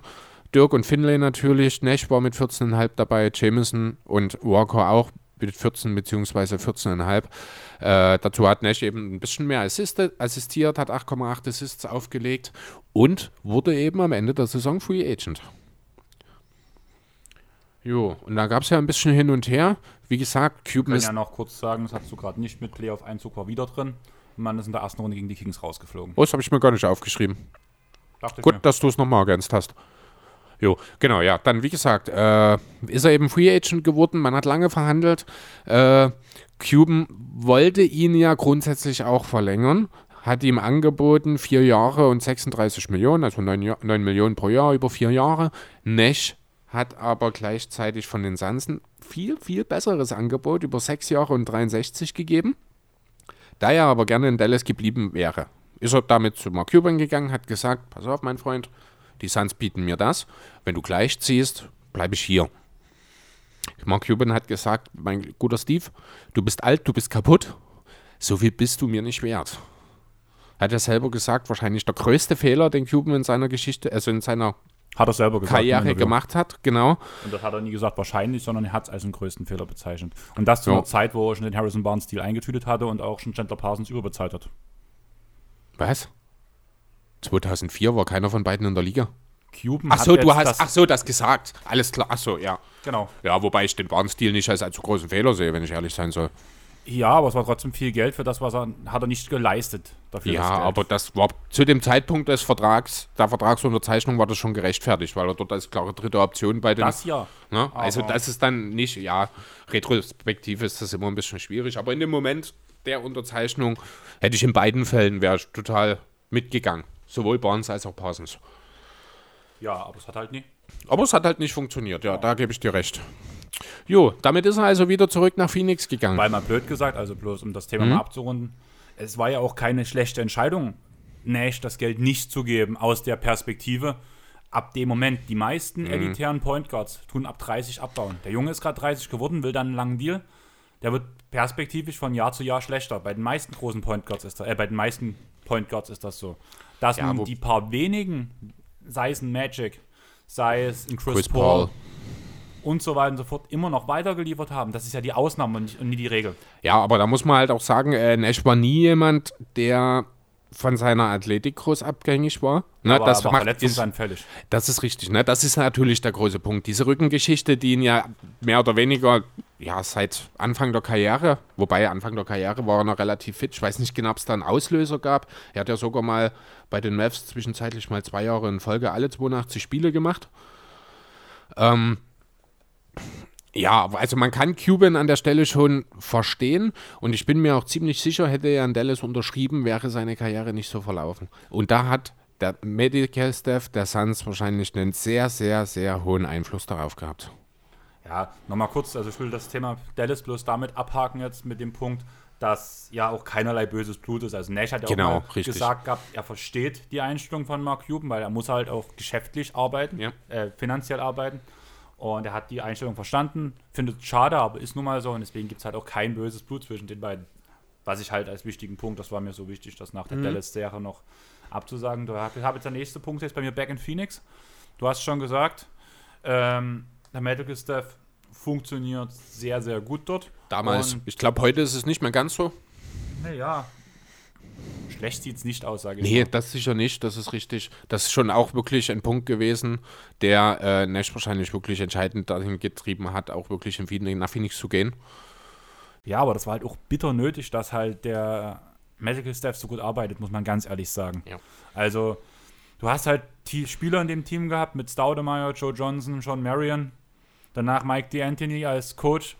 Wenn, wenn man die Namen jetzt schon zusammennimmt, wird jeder NBA-Fan eigentlich wissen, das sind die Seven Seconds or Less Sons. Jo. Von daher Geschwindigkeit, Geschwindigkeit, Geschwindigkeit. Nash war halt zwar der Älteste mit seinen 30 Jahren dort, mit Abstand, aber der ist ja nicht hinterhergetrabt danach, nachdem und gibt den anderen Ball vor. Der ist ja dasselbe Tempo mitgegangen, was die jungen Hüpfer gemacht haben. Richtig. Und von daher war, ich kenne es selber, umso älter man wird, umso mehr brechen die Knochen. Mhm. Und es hat einfach funktioniert. Wenn man halt danach noch drüber nachdenkt, dass die im Vorjahr 29 Siege gerade mal geholt haben, danach auf 60 hochgesprungen sind. Was ist 62 sogar. ja, warum habe ich hier 60 stehen, Chris? Ah, schlechte Weiß ich nicht. Vorbereitung. Macht nichts. Was ist denn das für ein Fuck you ins Gesicht von Coast to? Coast. Coast to Coast. Ähm, ja, haben damit tatsächlich die beste Bilanz der Liga äh, mit der besten Bilanz der Liga abgeschlossen, völlig unerwartet. Ähm, für hat wirklich auch die mit Abstand beste Phase seiner Karriere begonnen, hat in den folgenden acht Jahren, die er in Phoenix verbracht hat, siebenmal mindestens zehn Assists verteilt, ist fünfmal Assist-Champion geworden, sechsmal All-Star in dieser Zeit und hat dann natürlich auch gleich in seinem ersten Jahr in Phoenix den MVP geholt, den ersten. Da noch relativ knapp mit 1066 zu 1032 Punkten gegen Shaq. Ähm, ja, dann ging es in die Playoffs. Das sah auch gleich erstmal gut aus. Man hat die Grizzlies gesweept. Das war dann schon äh, mit 4 zu 0 in der ersten Runde. Da hat man dann die Best of Seven-Serie in der ersten Runde eingeführt mittlerweile. Dann ging es direkt auch gleich mal gegen sein Buddy Dirk in der zweiten Runde. Ging 4 zu 2 für die, für die Mavs hätte ich jetzt fast gesagt, für die Suns aus. Und dann, ja, der immer wiederkehrende Nemesis, oder? Ja, will ich nichts drüber sagen. Wir haben ja den Namen schon oft genug erwähnt, also Genau, 4 Die- zu 1 ging es dann in den Conference Finals aus. die heilige eins. Dreifaltigkeit 1 zu 4 besser gesagt. ist schon eindeutig. Ich habe noch ein paar Background-Stats Mhm. für die Saison gefunden. Okay. Die Suns haben ja 110,4 Punkte per Game geaveraged. Sie, äh, war der höchste Wert, ne? Höchste Wert seit 10 Jahren. Mhm. Wenn man jetzt drüber nachdenkt, jetzt wäre es so Durchschnitt. Ja, muss man halt auch sagen, diese Seven Seconds or Less Suns äh, und dann Tony Nash und Staudemeyer, die haben die Liga Geprägt. geprägt. Die Ja. haben wirklich eine neue Ära begonnen damit. Danach war, hat ja Nash 11,5 Assists verteilt in dem Jahr. Ja. und war zu diesem Zeitpunkt, war, muss man fairerweise sagen, der einzige Point Guard oder der einzige Spieler, der das in der NBA-Geschichte geschafft hat, hinter Magic und Bob Cousy. Du meinst die 11,5 Assists, oder? Genau. Mhm. Und dazu kommt noch ähm, 50,2 aus dem Feld und 43,1 aus dem Dreierland. Von daher, was für eine Saison. Deswegen halt auch berechtigt der MVP. Und das ist der dritte Point Guard überhaupt gewesen, der den MVP gekriegt hat. Wahnsinn. Und der erste Kanadier. Ja. Bloß mal so ein paar Hintergrundfakten fand ich Mhm. eigentlich alle sehr interessant. Direkt darunter steht auf meinem Stichpunktzettel die Knie halten. Ich glaube, Ja. das war auch sehr wichtig. Die Knie wie der Rücken. Genau. Aber ja. Danach reden wir die ganze Zeit davon, dass in Phoenix alles schön ist und sich niemand verletzt. Und danach tut sich Staudemeyer verletzen. Jo, allgemein hat man dann äh, im zweiten Jahr von Nash bei den Suns so ein bisschen umgestellt. Man hatte Joe Johnson nach Atlanta getradet in demselben Jahr, hat dafür Boris Dier und zwei First Rounder bekommen. Man hat Quentin Richardson nach New York geschickt, zusammen mit Nate Robinson gegen Kurt Thomas und Deshaun Thompson. Rückwirkend betrachtet doch ein sehr seltsamer Trade, wenn ich sagen muss, auch wenn Kurt Thomas als Center wahrscheinlich dort den Bedarf gedeckt hat zu der Zeit. Äh, ja, Nash hat seine Punkte wieder ein bisschen angehoben, eben weil mit Emery und Richardson Abnehmer gefehlt haben und Johnson natürlich auch. Ähm, ist wieder fast 19 oder was heißt wieder? Ich glaube sogar sein Career High gewesen, 18,8, genau. 10,5 Assists dazu aufgelegt und 92,1% seiner Freiwürfe getroffen, was der höchste Wert in dieser Saison war für, äh, in der gesamten Liga. Ja, für 54 Siege hat es gereicht. Division-Titel, ich glaube, Platz 3 insgesamt, die drittbeste Bilanz in der Liga, Platz 2 im Westen. Ähm, jo, und dann ging es eben mal wieder in die Playoffs. Da hat man erstmal eine kleine Nuggets-Serie hingelegt, hat 3 zu 1 Ja, gegen wollt- die Lakers hinten gelegen und grad 4 zu sagen, 3 das schaffen, gewonnen. Das, schaffen, das schafft das andere Team aus LA auch. Ja. genau, nachdem man dann eben die Lakers 4 zu 3 geschlagen hatte, ging es gegen die Clippers auch 4 zu 3. Aber da war es, das war eine sehr interessante Serie, da ist nämlich immer abwechselnd gewonnen worden. 1-0 Suns, 1-1, 2-1 Suns, 2-2 bis zum 4 zu 3 ging das so durch. Jo, und dann hat man sich nochmal mit den Mavs getroffen. Wie im Jahr zuvor. Nur mit dem Unterschied, dass es diesmal nicht ganz so positiv ausging und die Mavs mit 4 zu 2 die Sache gewonnen haben. Ich Trottel habe mir hinter, dahinter geschrieben gegen Champion Dallas. Ist natürlich Quatsch, sind nur Western Conference Champions geworden, haben ja gegen die Heat dann am Ende die Finals verloren. Gegen einen Äh. spektakulären Dwayne Wade. Ja, genau. Ja, genau. Damit war dann auch die 5-6-Saison vorbei. Im Jahr darauf hat er dann, war richtig Historisches nochmal geschafft, hat nochmal über 18 Punkte aufgelegt, hat sein Career High 11,6 Assists hingelegt und damit ist er der einzige oder zumindest der erste seit Magic 1990, 91, der 18 und 11 in der Saison auflegen konnte. Gleichzeitig ist er Ach, natürlich. schon, ich musste dich korrigieren. Äh, ist nicht der einzige, ne? aber es ist, genau, ich glaube, Oscar Robertson hat es auch geschafft. Ja. Ähm, ja, hat dabei sein Career High 61% Effective Field Goal Percentage, hat wieder 45% seiner Dreier getroffen, hat über 53% aller Field Goals getroffen und mal ganz eben 89,9% seiner Freiwürfe. Ja, was mir jetzt gerade so auffällt, wenn ich drauf schaue, Career-Schnitt 2,8 Freiwürfe pro Spiel hat er nur genommen. Da sieht man schon so ein bisschen, dass es heute, wenn er heute spielen würde, würde das jede Menge Kritik hageln. Ja, selbst das bei einem Spieler, mit der so werfen kann wie Steve Nash, würde das viel, viel Kritik ihm einbringen. Also der Höchstwert, das war in seinem vorletzten Jahr bei den Mavs, waren es 4,1 Freiwürfe pro Spiel. Heutzutage als dominanter Point Guard reicht das normalerweise nicht. Ja, das ist halt das, was wir sagen, dass er halt viel zu oft den Assist spielen wollte, anstatt einfach mal selber zu scoren. Ja, und weil er halt auch nicht unbedingt so den ganz große, das ganz große Interesse daran hatte, immer an der Zone abzuschließen. Ja, abzuschließen ist das Richtige. Also viele Assists verteilt er ja wirklich direkt in der Zone. Das ist richtig, ja, aber er geht halt selten selbst hoch. Das Genau. ist, wir hatten es vorhin schon mal, äh, das Thema Killerinstinkt habe ich vorhin schon mal so ein bisschen angesprochen. Ich weiß gar nicht, was in der Aufnahme oder was davor? Ist auch egal. Der Aufnahme. Ähm, das ist so eine Sache, die mir bei Nash gegebenenfalls auch hin und wieder mal ein bisschen gefehlt hat, eben weil er den Blick auf die Teamkollegen richtet. Ne? Das ist, Kritik auf extrem hohem Niveau, muss ich sagen, da er halt immer in der Lage ist, das richtige Play zu machen und eben auch den guten Wurf für den Mitspieler zu erarbeiten. Aber hier und da hätte ich mir schon gewünscht von Nash, dass er ab und zu vielleicht ein bisschen mehr selbst übernimmt. Ne, so diese Sache, die ihn, wie gesagt, schon die ganze Karriere begleitet, er hätte doch ein bisschen mehr Würfe nehmen können. Gerade mit dieser Effizienz, die er ja seine Karriere lang aufgelegt hat. 49% Field Goal im Karriereschnitt. Das ist absurd für einen Point Guard. Das muss man wirklich mal so deutlich sagen. Gerade auch mit der Usage, die er eben an den Tag gelegt hat. So, ja, er wurde All NBA First Teamer in diesem Jahr. 2006, 2007 wurde einstimmig ins All NBA First Team gewählt und hätte beinahe noch einen dritten MVP Award abgestaubt, aber da war Buddy Dirk vor ihm.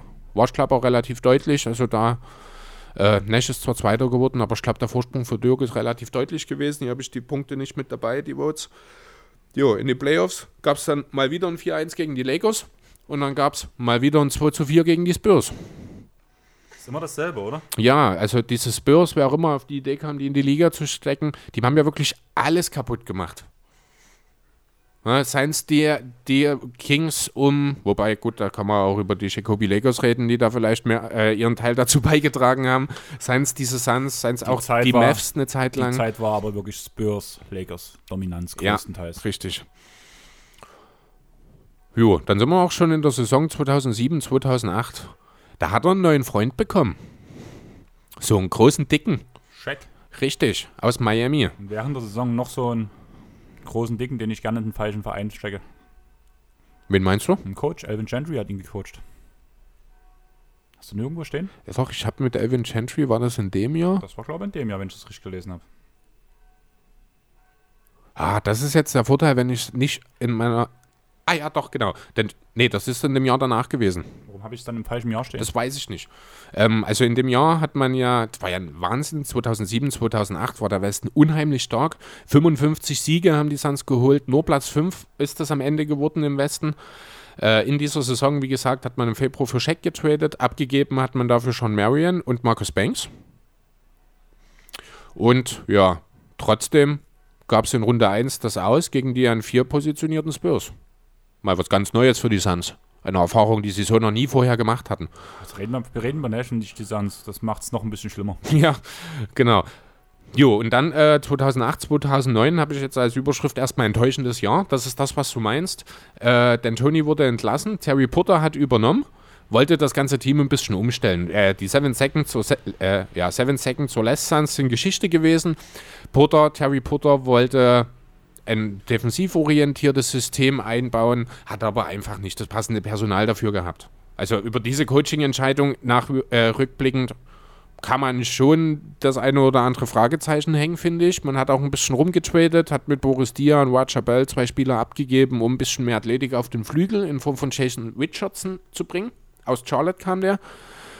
Jo, man hat nach drei, nein, 52 Spielen, Quatsch, 51 Spielen dann entschieden, dass Terry Potter entlassen muss, werden muss mit einer Bilanz von 28 zu 23. So schlecht lief es eigentlich gar nicht. Dafür, dass man mitten in der Saison mit einem völlig unpassenden Spielermaterial die komplette Identität versucht umzustellen, fand ich das eigentlich beachtenswert. Trotzdem hat man Potter entlassen, Aaron Gentry hat übernommen. Man hat versucht, die Playoffs noch zu erreichen. Am Ende ist man mit einer Bilanz von 46 zu 36 auf Platz 9 gelandet. Auch so eine Geschichte der Suns. Ich glaube, richtig, richtig gute Regular Season spielen und am Ende auf Platz 9 landen. Können sie. Ja, erinnere ich mich an das Dreiguard-Line-Up. 15, war das 15? Ich glaube, genau, um Eric Bledsoe damals, wo sie, ich glaube, sogar 48 Siege geholt haben und am Ende rausgeflogen sind, also nur auf letzten Platz 9. Spieltag. Ja. Genau, also immer wiederkehrende Muster, die man hier erkennt, tatsächlich. Ein nicht wiederkehrendes Muster, muss ich sagen, wenn man die nächste Saison gehen. Mhm. Dass man neun von zehn Spielen am Anfang gewinnt. War ähnlich diese 9 Saison. von 10? Ich habe 8 von 9. Ich weiß jetzt nicht, kann sein, dass das von 10. 10. auch noch gewonnen wurde.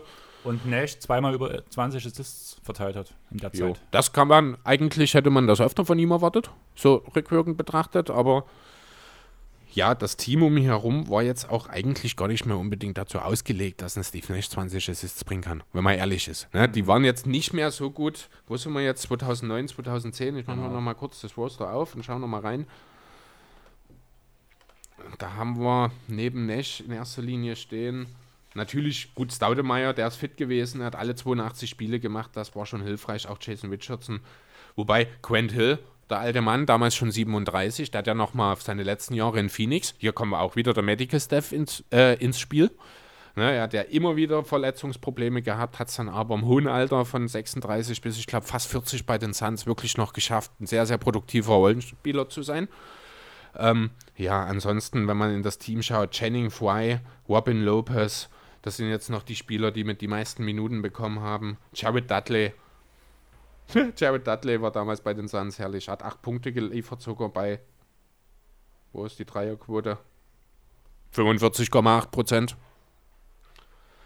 Ja, aber nichtsdestotrotz ist halt, also das Team, Goran Dragic war übrigens auch schon da, war in seinem ersten Jahr, ich glaube, dort hat zwei äh, Spiele gestartet, kam noch von der Bank. Äh, das Talent war da, durchaus, gerade in der Spitze, aber ich glaube, gerade in der Breite hat dem Team dann doch das eine oder andere gefehlt und insbesondere, wenn ich mir die Namen anschaue, außer Robin Lopez sehe ich jetzt hier und Jared Dudley, sehe ich keinen ausgewiesenen Verteidiger.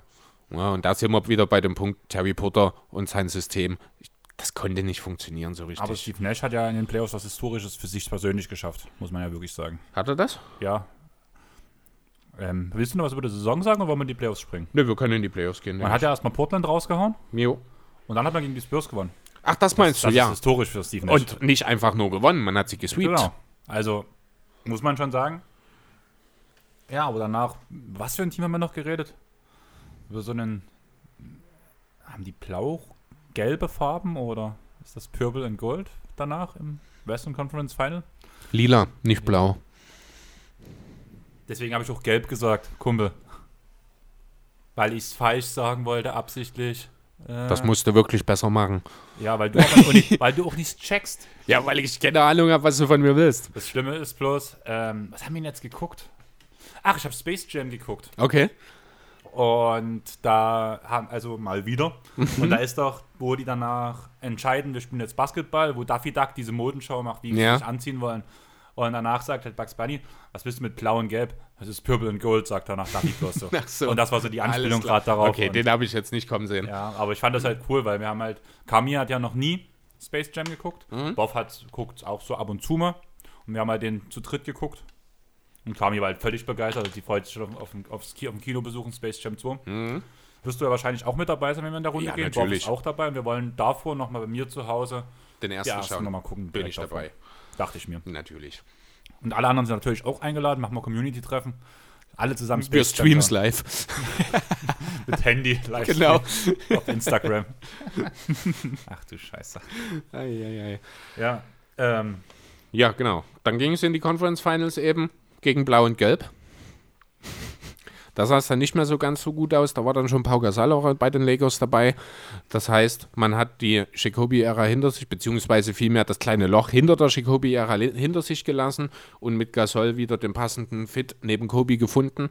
Ja, deswegen sind die Lakers dann eben auch nochmal Champion geworden in dem Jahr.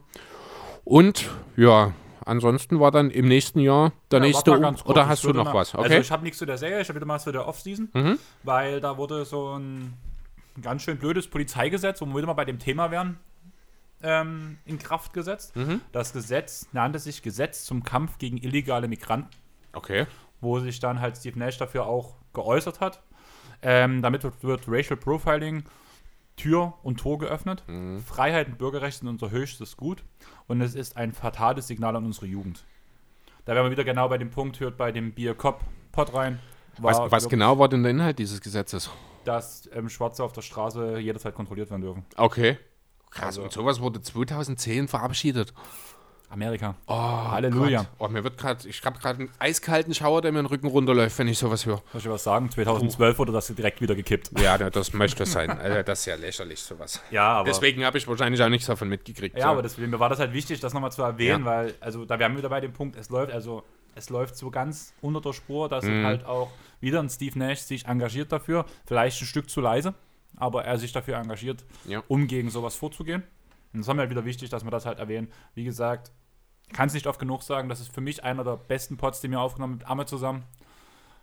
Ab dem Punkt, wo es danach wirklich um die Polizeigesetze geht, das ist wirklich mal was Wissenswertes, es ist mal ein bisschen, also es ist off-topic, aber es ist mega wichtig, darüber zu reden. Es sind wichtige Hintergründe einfach zur gesellschaftlichen Situation. Also da kann man wirklich nur sagen, hört euch das mal an, wenn ihr so ein bisschen Hintergründe dazu wissen wollt, wie es überhaupt zu dieser ganzen Sache, die ja jetzt überall in den Medien ist, wie es dazu gekommen ist. Da könnt ihr wirklich bei uns in der Bier-Kopf-Folge mit Amme äh, das eine oder andere wirklich darüber erfahren. Mal ganz blöd gesagt, eigentlich würde ich auch gerne mal über Moria reden, weil mir das auch mega nahe geht. Ja.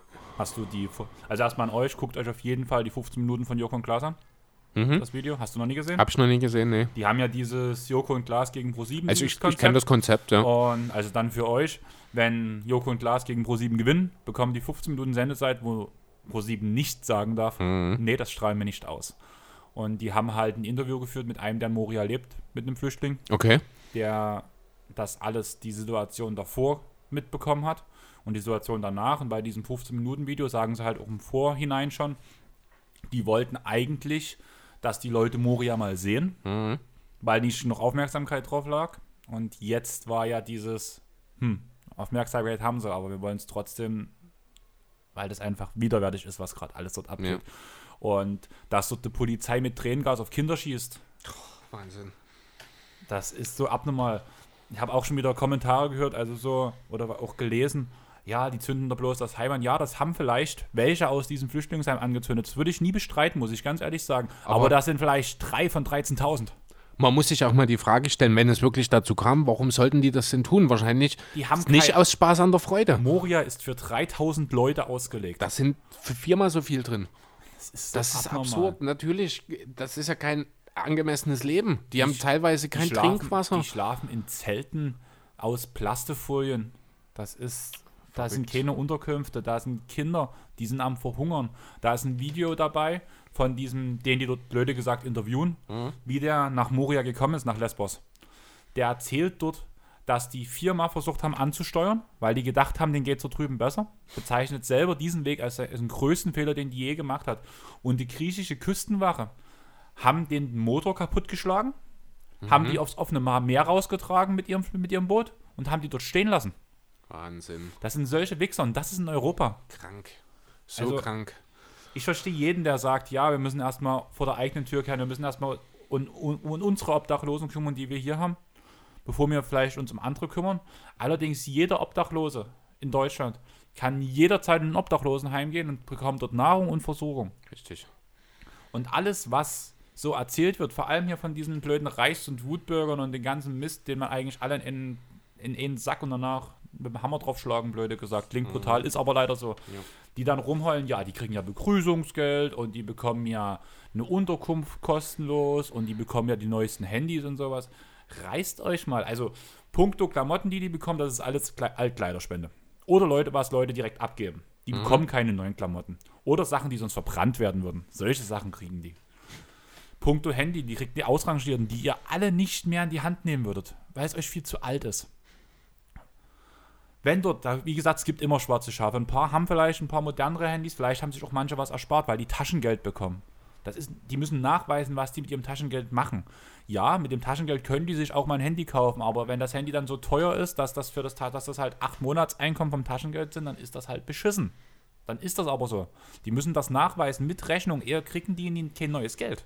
Okay, äh, ich will dich wirklich nicht unterbrechen, aber du weißt, äh, also ich verstehe, das Thema geht dir nahe und ich bin total auf deiner Seite, aber du weißt, ich muss noch arbeiten heute. Deswegen würde ich gern wieder zu Steve Nash gehen, damit Ja, ich dann irgendwann los. auch zur Arbeit gehen kann. Geht los. Jo, äh, wir, Muss sind halt jetzt, was machen. äh, wir sind jetzt in der Saison 10-11, wenn mich nicht alles täuscht. Ähm, Ja, genau, genau. Ja, wir waren 10-11. gerade bei der Conference Finals pleite gegen die Lakers, genau, sind jetzt bei 10-11. Da gab es wieder mal, also Nash hat auch in seinem zweiten Stint in Phoenix den einen oder anderen Umbruch mitgemacht. Mal jetzt nix. Genau, man hat Leandro Barbosa getradet und dafür Hedo Togolu bekommen. Hier an der Stelle Gruß an Vince Carter und unsere Memories-Folge von Vinsanity. Da kommt dann einmal Hedo Togolu auch ein, zweimal mit vor, auch in diesem Zusammenhang. Ähm, ja, aber das war natürlich noch nicht alles. Denn nachdem das Experiment Togolo nicht geklappt hat, ja, vielleicht hört ihr es, irgendwo draußen ist gerade eine Alarmanlage von einem Auto angegangen. Andreas macht kurz Ich das glaube, das Fenster ist keine zu. Alarmanlage von einem Auto, das ist, glaube ich, von dem Kindergarten dort vorne. Da gibt es nämlich eine Tür, die die Kinder gerne mal, Jetzt auf, ist es wieder aus. die die Okay. Kinder gerne mal aufreißen, was die Fluchttür ist. Ach so, alles klar. Okay, gut. Na, dann haben sie es schnell ge- geregelt. Das Geräusch kenne ich öfters. Alles klar. Deswegen. So, genau. Also nachdem der Togolo, das Togolo-Experiment schiefgegangen ist, hat man ihn einfach direkt wieder in derselben Saison noch weitergeschickt. Wer kam nach Phoenix? Unser allseits geliebter Vince Carter, zusammen mit dem Polish Hammer Marcin Gotthard und Michael Pietrus. Gleichzeitig hat man noch den jungen, aufsteigenden Goran Dragic nach Houston getradet und dafür Aaron Brooks bekommen. Also komische Trades auch irgendwie. Also gut, was heißt komisch? Der Hedo gegen Carter, Gotthard und Pietrüst, aber gut. Aber dass man Hedo überhaupt gegen Togolo, äh, gegen Barbosa getradet hat, der immer eine gute Rolle als Six-Man gespielt hat, darüber kann man streiten. Dass man Dragic gegen Aaron Brooks tauscht, kann ich im Nachhinein überhaupt nicht mehr nachvollziehen. Aber Brooks hatte halt auch mal ein, zwei gute Jahre in Houston und die haben dann hier wahrscheinlich den Ausschlag gegeben. Ja, das Ergebnis dieser ganzen Trades war eine negative Bilanz. Ich würde sogar behaupten wollen, die erste in Nechs zweiten Stint in Phoenix. Äh, man hat die Playoffs verpasst. Nash hat trotzdem noch sehr, sehr solide knapp 15 Punkte und 11,5 Assists aufgelegt. Auch das Jahr darauf, in der Saison 11-12, was dann sein letztes in Phoenix war, äh, sah es dann nicht so prickelnd aus. Also für, was den Teamerfolg angeht, Nash selbst hat immer, hat auch trotzdem nochmal, ja, immerhin 12,5 und 10,7 Assists aufgelegt. Aber auch dort wurden die Playoffs verpasst. Ja, und dann, ich weiß nicht, ob du dazu jetzt noch was sagen willst, ansonsten wären wir jetzt schon. bloß Kader funktioniert nicht stehen und nichts weiter zu aufgeschrieben, weil Ja, das, genau. diese Zeit war echt traurig. Ja, richtig. Also da haben die äh, Suns dann auch so die letzten wirklich guten Jahre von Nash so ein bisschen verschwendet, finde ich. Apropos traurig. Es wird trauriger. Es wird tatsächlich jetzt trauriger, genau, denn wir kommen in den verhängnisvollen Juli 2012. Es gab einen Sign Trade zwischen den Suns und den Lakers. Vier Picks gegen Nash. Vier Picks, genau. Zwei First Rounder von 13 und 15 und zwei Second Rounder in 13 und 14 gegen Steve Nash, der dann also sich den Lakers angeschlossen hat. Der hat zu dem Zeitpunkt auch darüber nachgedacht, ob er zu Toronto geht, weil Kanadier, oder zu den Knicks, die ihm wohl auch ein Angebot gemacht haben, hat aber entschieden, dass äh, für sich und für seine Familie LA der beste Fit ist. Ja, er wollte halt, er ist auch noch ohne Titel gewesen, er hat die Chance gesehen in diesem Lakers-Team, äh, zu dem ja auch Dwight Howard gestoßen ist vor der Saison, äh, dort eben einen Titel zu gewinnen. Ja, wie das Ganze ausgegangen ist, das Wissen eigentlich die meisten mittlerweile. Sollten- Bevor genau. wir drüber reden, würde ich einfach gerne mal sagen, das waren drei Jahre 27 Millionen. Er hat seine Trikotnummer gewechselt auf die 13, die er ab dem Moment trug. weil Oh. die Nummer 10, nee, nicht Ja. die Nummer 10. Doch, die Nummer 10. Achso, doch, genau, die Nummer 10. Retired Nee, ist. Quatsch, er hatte, andersrum. Er hat die 13 getragen. Diese ist aber durch Will Chamberlain bei den Lakers retired und deswegen ist er auf die 10 umgestiegen. Dann war es so rum. Genau, und da ich's auch jetzt der Name sie dann nochmal, genau, weil der Grund ist einfach äh, die, die Hommage sozusagen an die großen Playmaker des Fußballs, an Messi, an Zidane. Hat auch Glenn Hoddle, habe ich in einem Zusammenhang gehört, den musste ich selber kurz googeln. Das ist ein äh, britischer Spielmacher gewesen, in seiner Jugendzeit sozusagen, wahrscheinlich ein bisschen der Einfluss von seinem Dad mit dabei gewesen. Deswegen auf die 10. Ja, Aber aber man muss halt noch sagen, das, was halt du jetzt auch noch ein bisschen unterschlagen hast, die meisten werden sich wundern, ein bisschen, die sich mit Trades auskennen. Vier Picks gegen einen Spieler funktioniert meistens nicht. Das war bloß möglich wegen der Trade Exception, die, noch, die es noch gab von Lamar Odom. ah ja, das, die ist noch mit äh, nach Phoenix gegangen sozusagen. Genau, Okay. weil Ja. sonst wäre das nicht möglich gewesen. Und deswegen wollte ich bloß kurz erwähnen, von daher ist kein richtiger, also ist halt bloß wichtig auf dem Papier. Ja, genau, dass halt das Finanzielle passt. Jo, aber so richtig überzeugt ist man im Umfeld der Lakers nicht gewesen. Er hat zwar halt große Zweifel gehabt, zum einen, was seine Gesundheit angeht, was sein Rücken angeht, ganz konkret, und natürlich auch seine Defense. Äh, Mike D'Antoni, der ja der Coach gewesen oder wurde, nachdem der eigentliche Coach Mike Brown nach fünf Spielen entlassen wurde und Nummer 1 zu 4 statt, ähm, der hat eigentlich gedacht, mit diesem Team müsste alles möglich sein. Naja, Also das haben ja alle gedacht damals, ne? Nash, Bryant, Howard, Gasol, Ron Test, aka, äh, aka Meta World Peace, genau. Edwin Jameson war noch mit dabei, auch wenn Mhm. er schon ein bisschen älter war.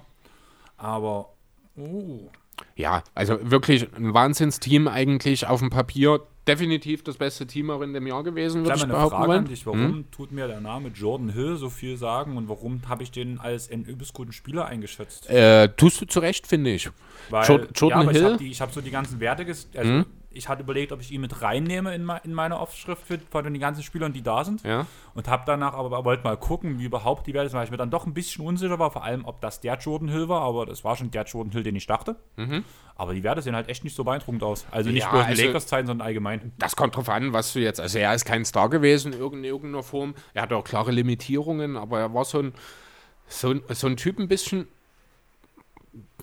Ja, wenn ich jetzt aktuell schaue, ein defensiv stärkerer Montrezl Harrell, der aber dafür offensiv, also so ein Energy Guy einfach, der ein ganz kleines bisschen Rim Protection mitbringen konnte, der sehr athletisch war, äh, gut im Konstrukt verteidigen konnte, ähm, so eine soliden Zahlen aufgelegt hat. Ich habe immer viel von ihm gehalten. Ich hätte ihn gerne auch damals mal hier und da als Backup-Center bei den Sixers sehen wollen. Ähm, man kann ihn hier mit nennen, aber er ist halt auch nie mehr als ein Rollenspieler gewesen. Finde aber, dass er allgemein gerne mal ein bisschen underrated daherkommt. Okay, weil das war so ein bisschen der Name, der mir noch so sehr ins Auge fiel. Ja. Der mich dann von den Werten her nicht überzeugt hat, ihn jetzt mit in die Serie reinzunehmen, von den Spielern, die ich jetzt aufgezählt hatte. Zu Recht dann Ähm, auch. Ja. Wir haben jetzt gerade gesagt, es war ein trauriges Jahr. Es gab einen positiven Tag, kann man sagen. Das war der 8. Januar 2013. Mhm. Da hat Nash seinen 10.000. Assist gemacht Ja. und geht da in eine Riege von fünf Spielern, die das bis jetzt erst geschafft haben, rein. Ja, aber im Endeffekt lief es dann sehr, sehr krass negativ, man wurde bloß siebter am besten. Man muss dazu sagen, der Westen war wieder stacked, der war wieder stark. Ja. Aber, ja, gegen wen soll es anders sein, gegen den man rausfliegt? Außer die Spurs. Genau, also man muss vielleicht noch dazu sagen, Nash hat sich direkt im zweiten Spiel das Bein gebrochen.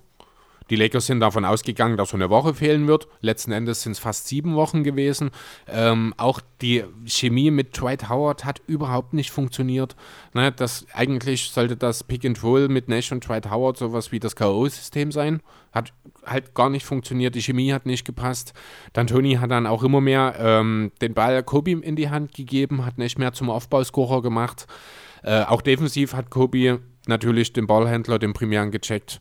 Nash kam trotzdem noch auf okay, 12,7 Punkte, 6,7 Assists. Also man merkt hier äh, mit deutlich geringerer Rolle, die Punkte sind nicht so weit zurückgegangen, dafür die Assists deutlicher. Das merkt man so ein bisschen daran eben, dass er in eine andere Rolle, ja, ich weiß nicht, ich würde jetzt nicht sagen gezwängt wurde. Ich denke, er hat das dann in seinem doch schon hohen Alter auch ganz gut angenommen.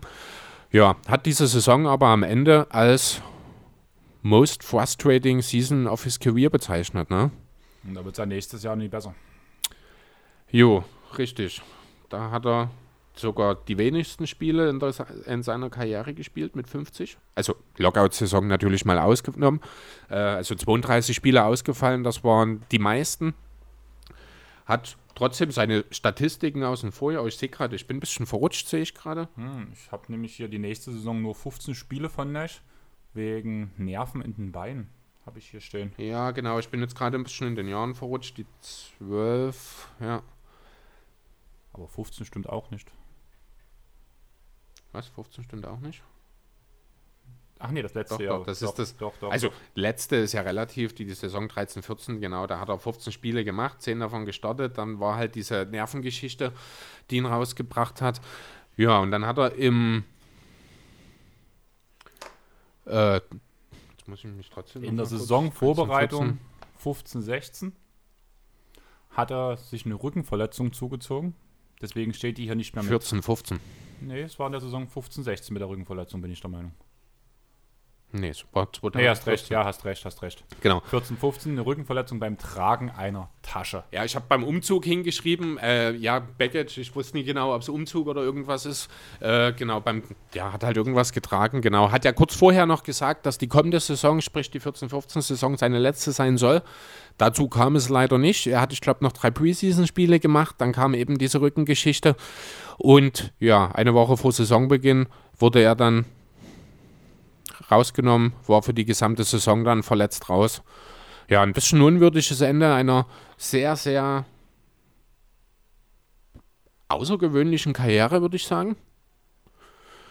Ja, was hat er denn so erreicht, wenn man das mal so ein bisschen zusammenfasst? Er ist natürlich zweimal MVP geworden, Würde 2000. ich noch ganz kurz warten. Ich habe noch du hast noch? Okay. andere Punkte, also beziehungsweise Den Ach so. Endpunkt können wir hinter der Auszeichnung setzen. Ich habe noch als kleinen Nebenpunkt danach stehen, dass er von 93 bis 2004 für Kanada gespielt hat.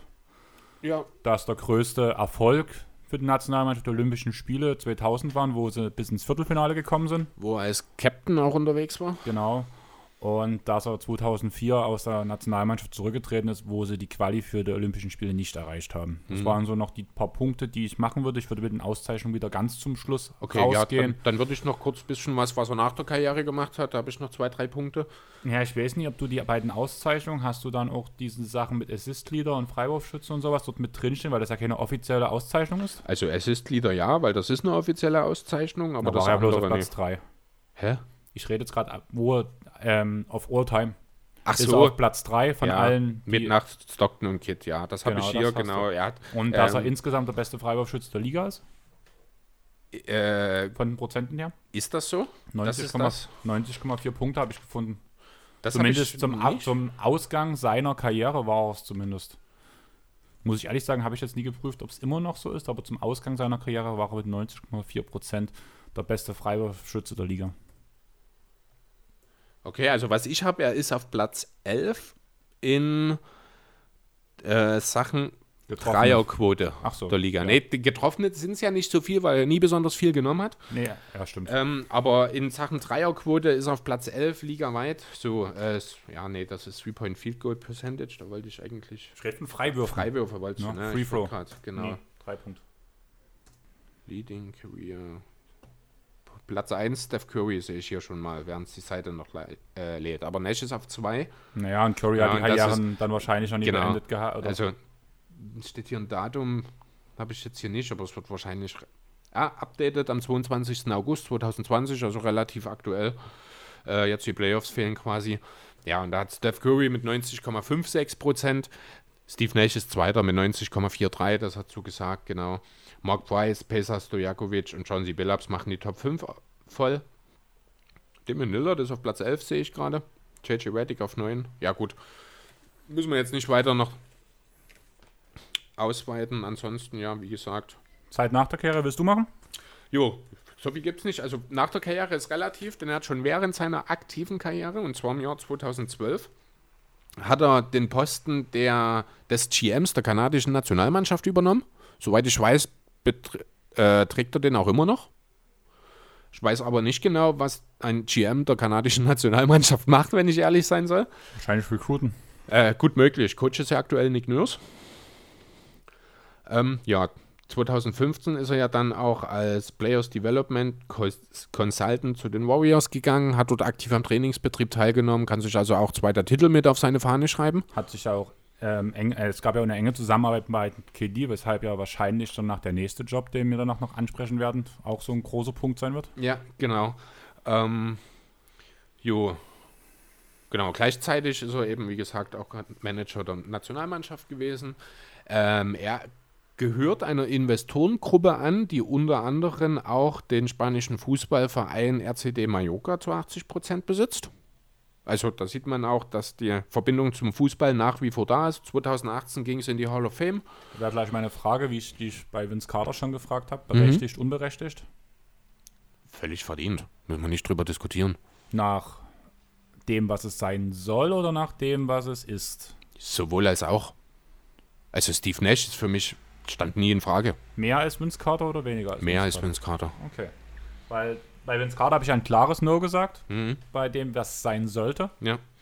Aber bei Nash kann ich mich nicht so richtig entscheiden, weil irgendwie mir da noch was fehlt. Aber ich weiß nicht, Ja, was. der Titel. Ja, zum Beispiel. Ne? Ansonsten, es gibt ansonsten nichts, was ihm fehlt, außer dem Titel. Er ist zweimaliger MVP.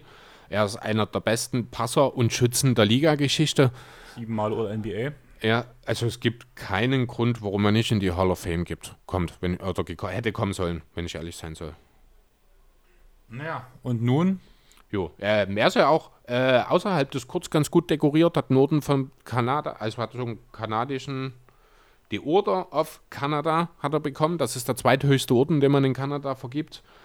Er ist, er hat einen Ehrendoktortitel im Recht von der Universi Universität von Victoria 2008 bekommen. Ich habe jetzt die Hintergründe dazu leider nicht erfahren, aber äh, ja. Ansonsten, was haben wir noch? Ach genau, er ist Co-Owner der Vancouver Whitecaps. Das ist ein Major League Soccer Team, das äh, 2011 in die Liga gekommen ist und bei dem, also dessen Eintritt in die Major League Soccer er sozusagen mit initiiert hat und seitdem ist er eben auch Co-Owner geblieben. Ja, genau, das sind jetzt noch so ein paar Randfakten, die ich an der Stelle habe. Hast du noch irgendwas Ergänzendes jetzt? Jetzt nicht Wichtiges, dann werden bloß noch die Auszeichnungen, die wir haben. Mhm. Und dann würde ich sagen, machen wir die Sache rund und wir stehen dann wieder bei 1,50 grob. Passt, ist okay. Jo. Jo, also, was hat er so erreicht? Er ist, wie gesagt, zweimal MVP geworden, 2005 und 2006. Achtmaliger All-Star. Er war dreimal im All-NBA First, zweimal im Second und zweimal im Third Team. Also insgesamt sieben All-NBA-Auszeichnungen. Er ist fünfmal Assist-Leader gewesen, 2005 bis 7, 2010 und 2011. Hat den er war viermal, und das ist, ich glaube auch, da ist er total alleine in dieser Kategorie, viermal im 50-49 Club. Also damit ist er, ich glaube, auch mit weitem Abstand. Ich glaube, der nächstbeste hat zweimal geschafft, wenn mich nicht alles täuscht. Ähm, er hat den Walter Kennedy Citizen, Citizenship Award bekommen für seine Dienste, also für seinen philanthropischen Einsatz sozusagen. Äh, ja, FIBA Americup MVP. Das ist eine Nationalmannschaftsgeschichte, würde ich, würd ich behaupten wollen wahrscheinlich so Qualifikationsturnier oder könnte auch eine Amerikameisterschaft irgendwie sowas sein. Da ist halt zweimal MVP geworden. Also ich habe hier stehen Aber- MVP der Basketball-Amerikameisterschaft 2003.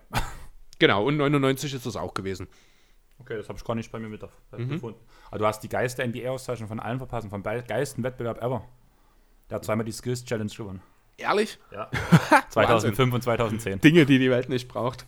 Äh, Aber du weißt, dass ich ein Fan davon bin. ja, ist richtig. Ja, ansonsten, das, ich muss ganz ehrlich sagen, was jetzt hier noch steht. Er hat die Lou Marsh Trophy Was gewonnen. ist das? Bester Sportler Kanadas. Ah, okay. Und da habe ich mich mal geguckt, was, wer Lou Marsh ist. Keine Ahnung, irgendwie habe ich mich dort rein, bin dann Ja. relativ tief reingekommen. Ähm, das ist ein prominenter Schiri und Sportjournalist.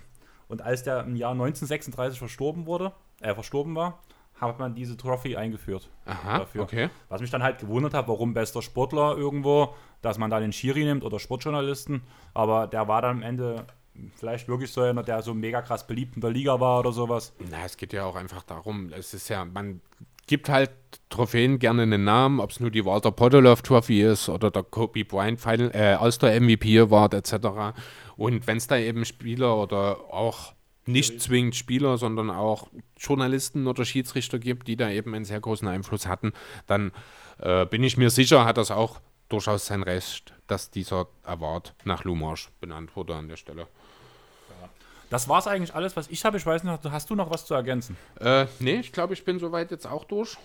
Dann würde ich sagen, wir kapseln das Ding jetzt wirklich direkt ab.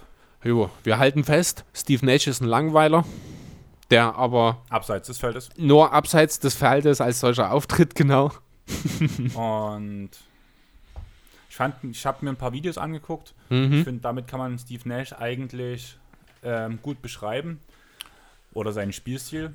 Er kreiert da Dinge, wo keine sind. Richtig, also jeder, der so ein bisschen äh, nicht so eine ganz hundertprozentige Ahnung davon hat, wie Steve Nash in seinem basketballerischen Wesen funktioniert, schaut einfach mal am besten so eine Top 100 Assists oder sowas. Damit sieht man zum einen eben, was er allen Spielern oder vielen, vielen Spielern voraus hatte, dass er eben Dinge sieht, die so noch gar nicht existieren. Da fällt mir wirklich aktuell nur Chris Paul ein, der das und vielleicht One, die das auf dem Niveau schaffen können. Wobei ich, wie gesagt, denke, dass es Nash ein bisschen besser macht. Ja, vor allem aus aussichtslosen Situationen Ja. den richtigen Pass zu finden oder einen Passweg zu finden, den kein anderer sieht. Genau. Das ist das Erste, was mir dann einfällt, eigentlich, muss ich sagen, ist, wo er einen missglückten Pass, auf, wo der Ball auf dem Boden liegt und der den Ball am Bo auf dem Boden um sich herum rollt, um den Gegner auszuweichen, immer dem Gegner den Rücken. Ja. Und danach durch seine Be eigenen Beine, wo er den Freiwurfschützen irgendwo, bei, während er auf den Ball geguckt hat, an der Dreierlinie in der Ecke hinten sieht im Corner und dann durch seine Beine durch den Ball auf die Außencorner spielt, wo der Dreier versenkt wird. Das so. Ja, genau. Diese, dieses Play habe ich so oft gesehen, wo ich mir jetzt diese Highlight-Plays von ihm angeguckt habe und habe mir gedacht, what the fuck, jedes Mal und jedes Mal mega begeistert. Mhm. Aber ich würde sagen, wir machen das Ding jetzt rund. Du musst jo. das noch kopieren, weil du halt abmischst. Richtig. Wir müssen auch die richtige Datei wählen zum Ab. Zum Wäre hilfreich. Und deswegen sagen wir jetzt schnell Tschaußen. Ciao.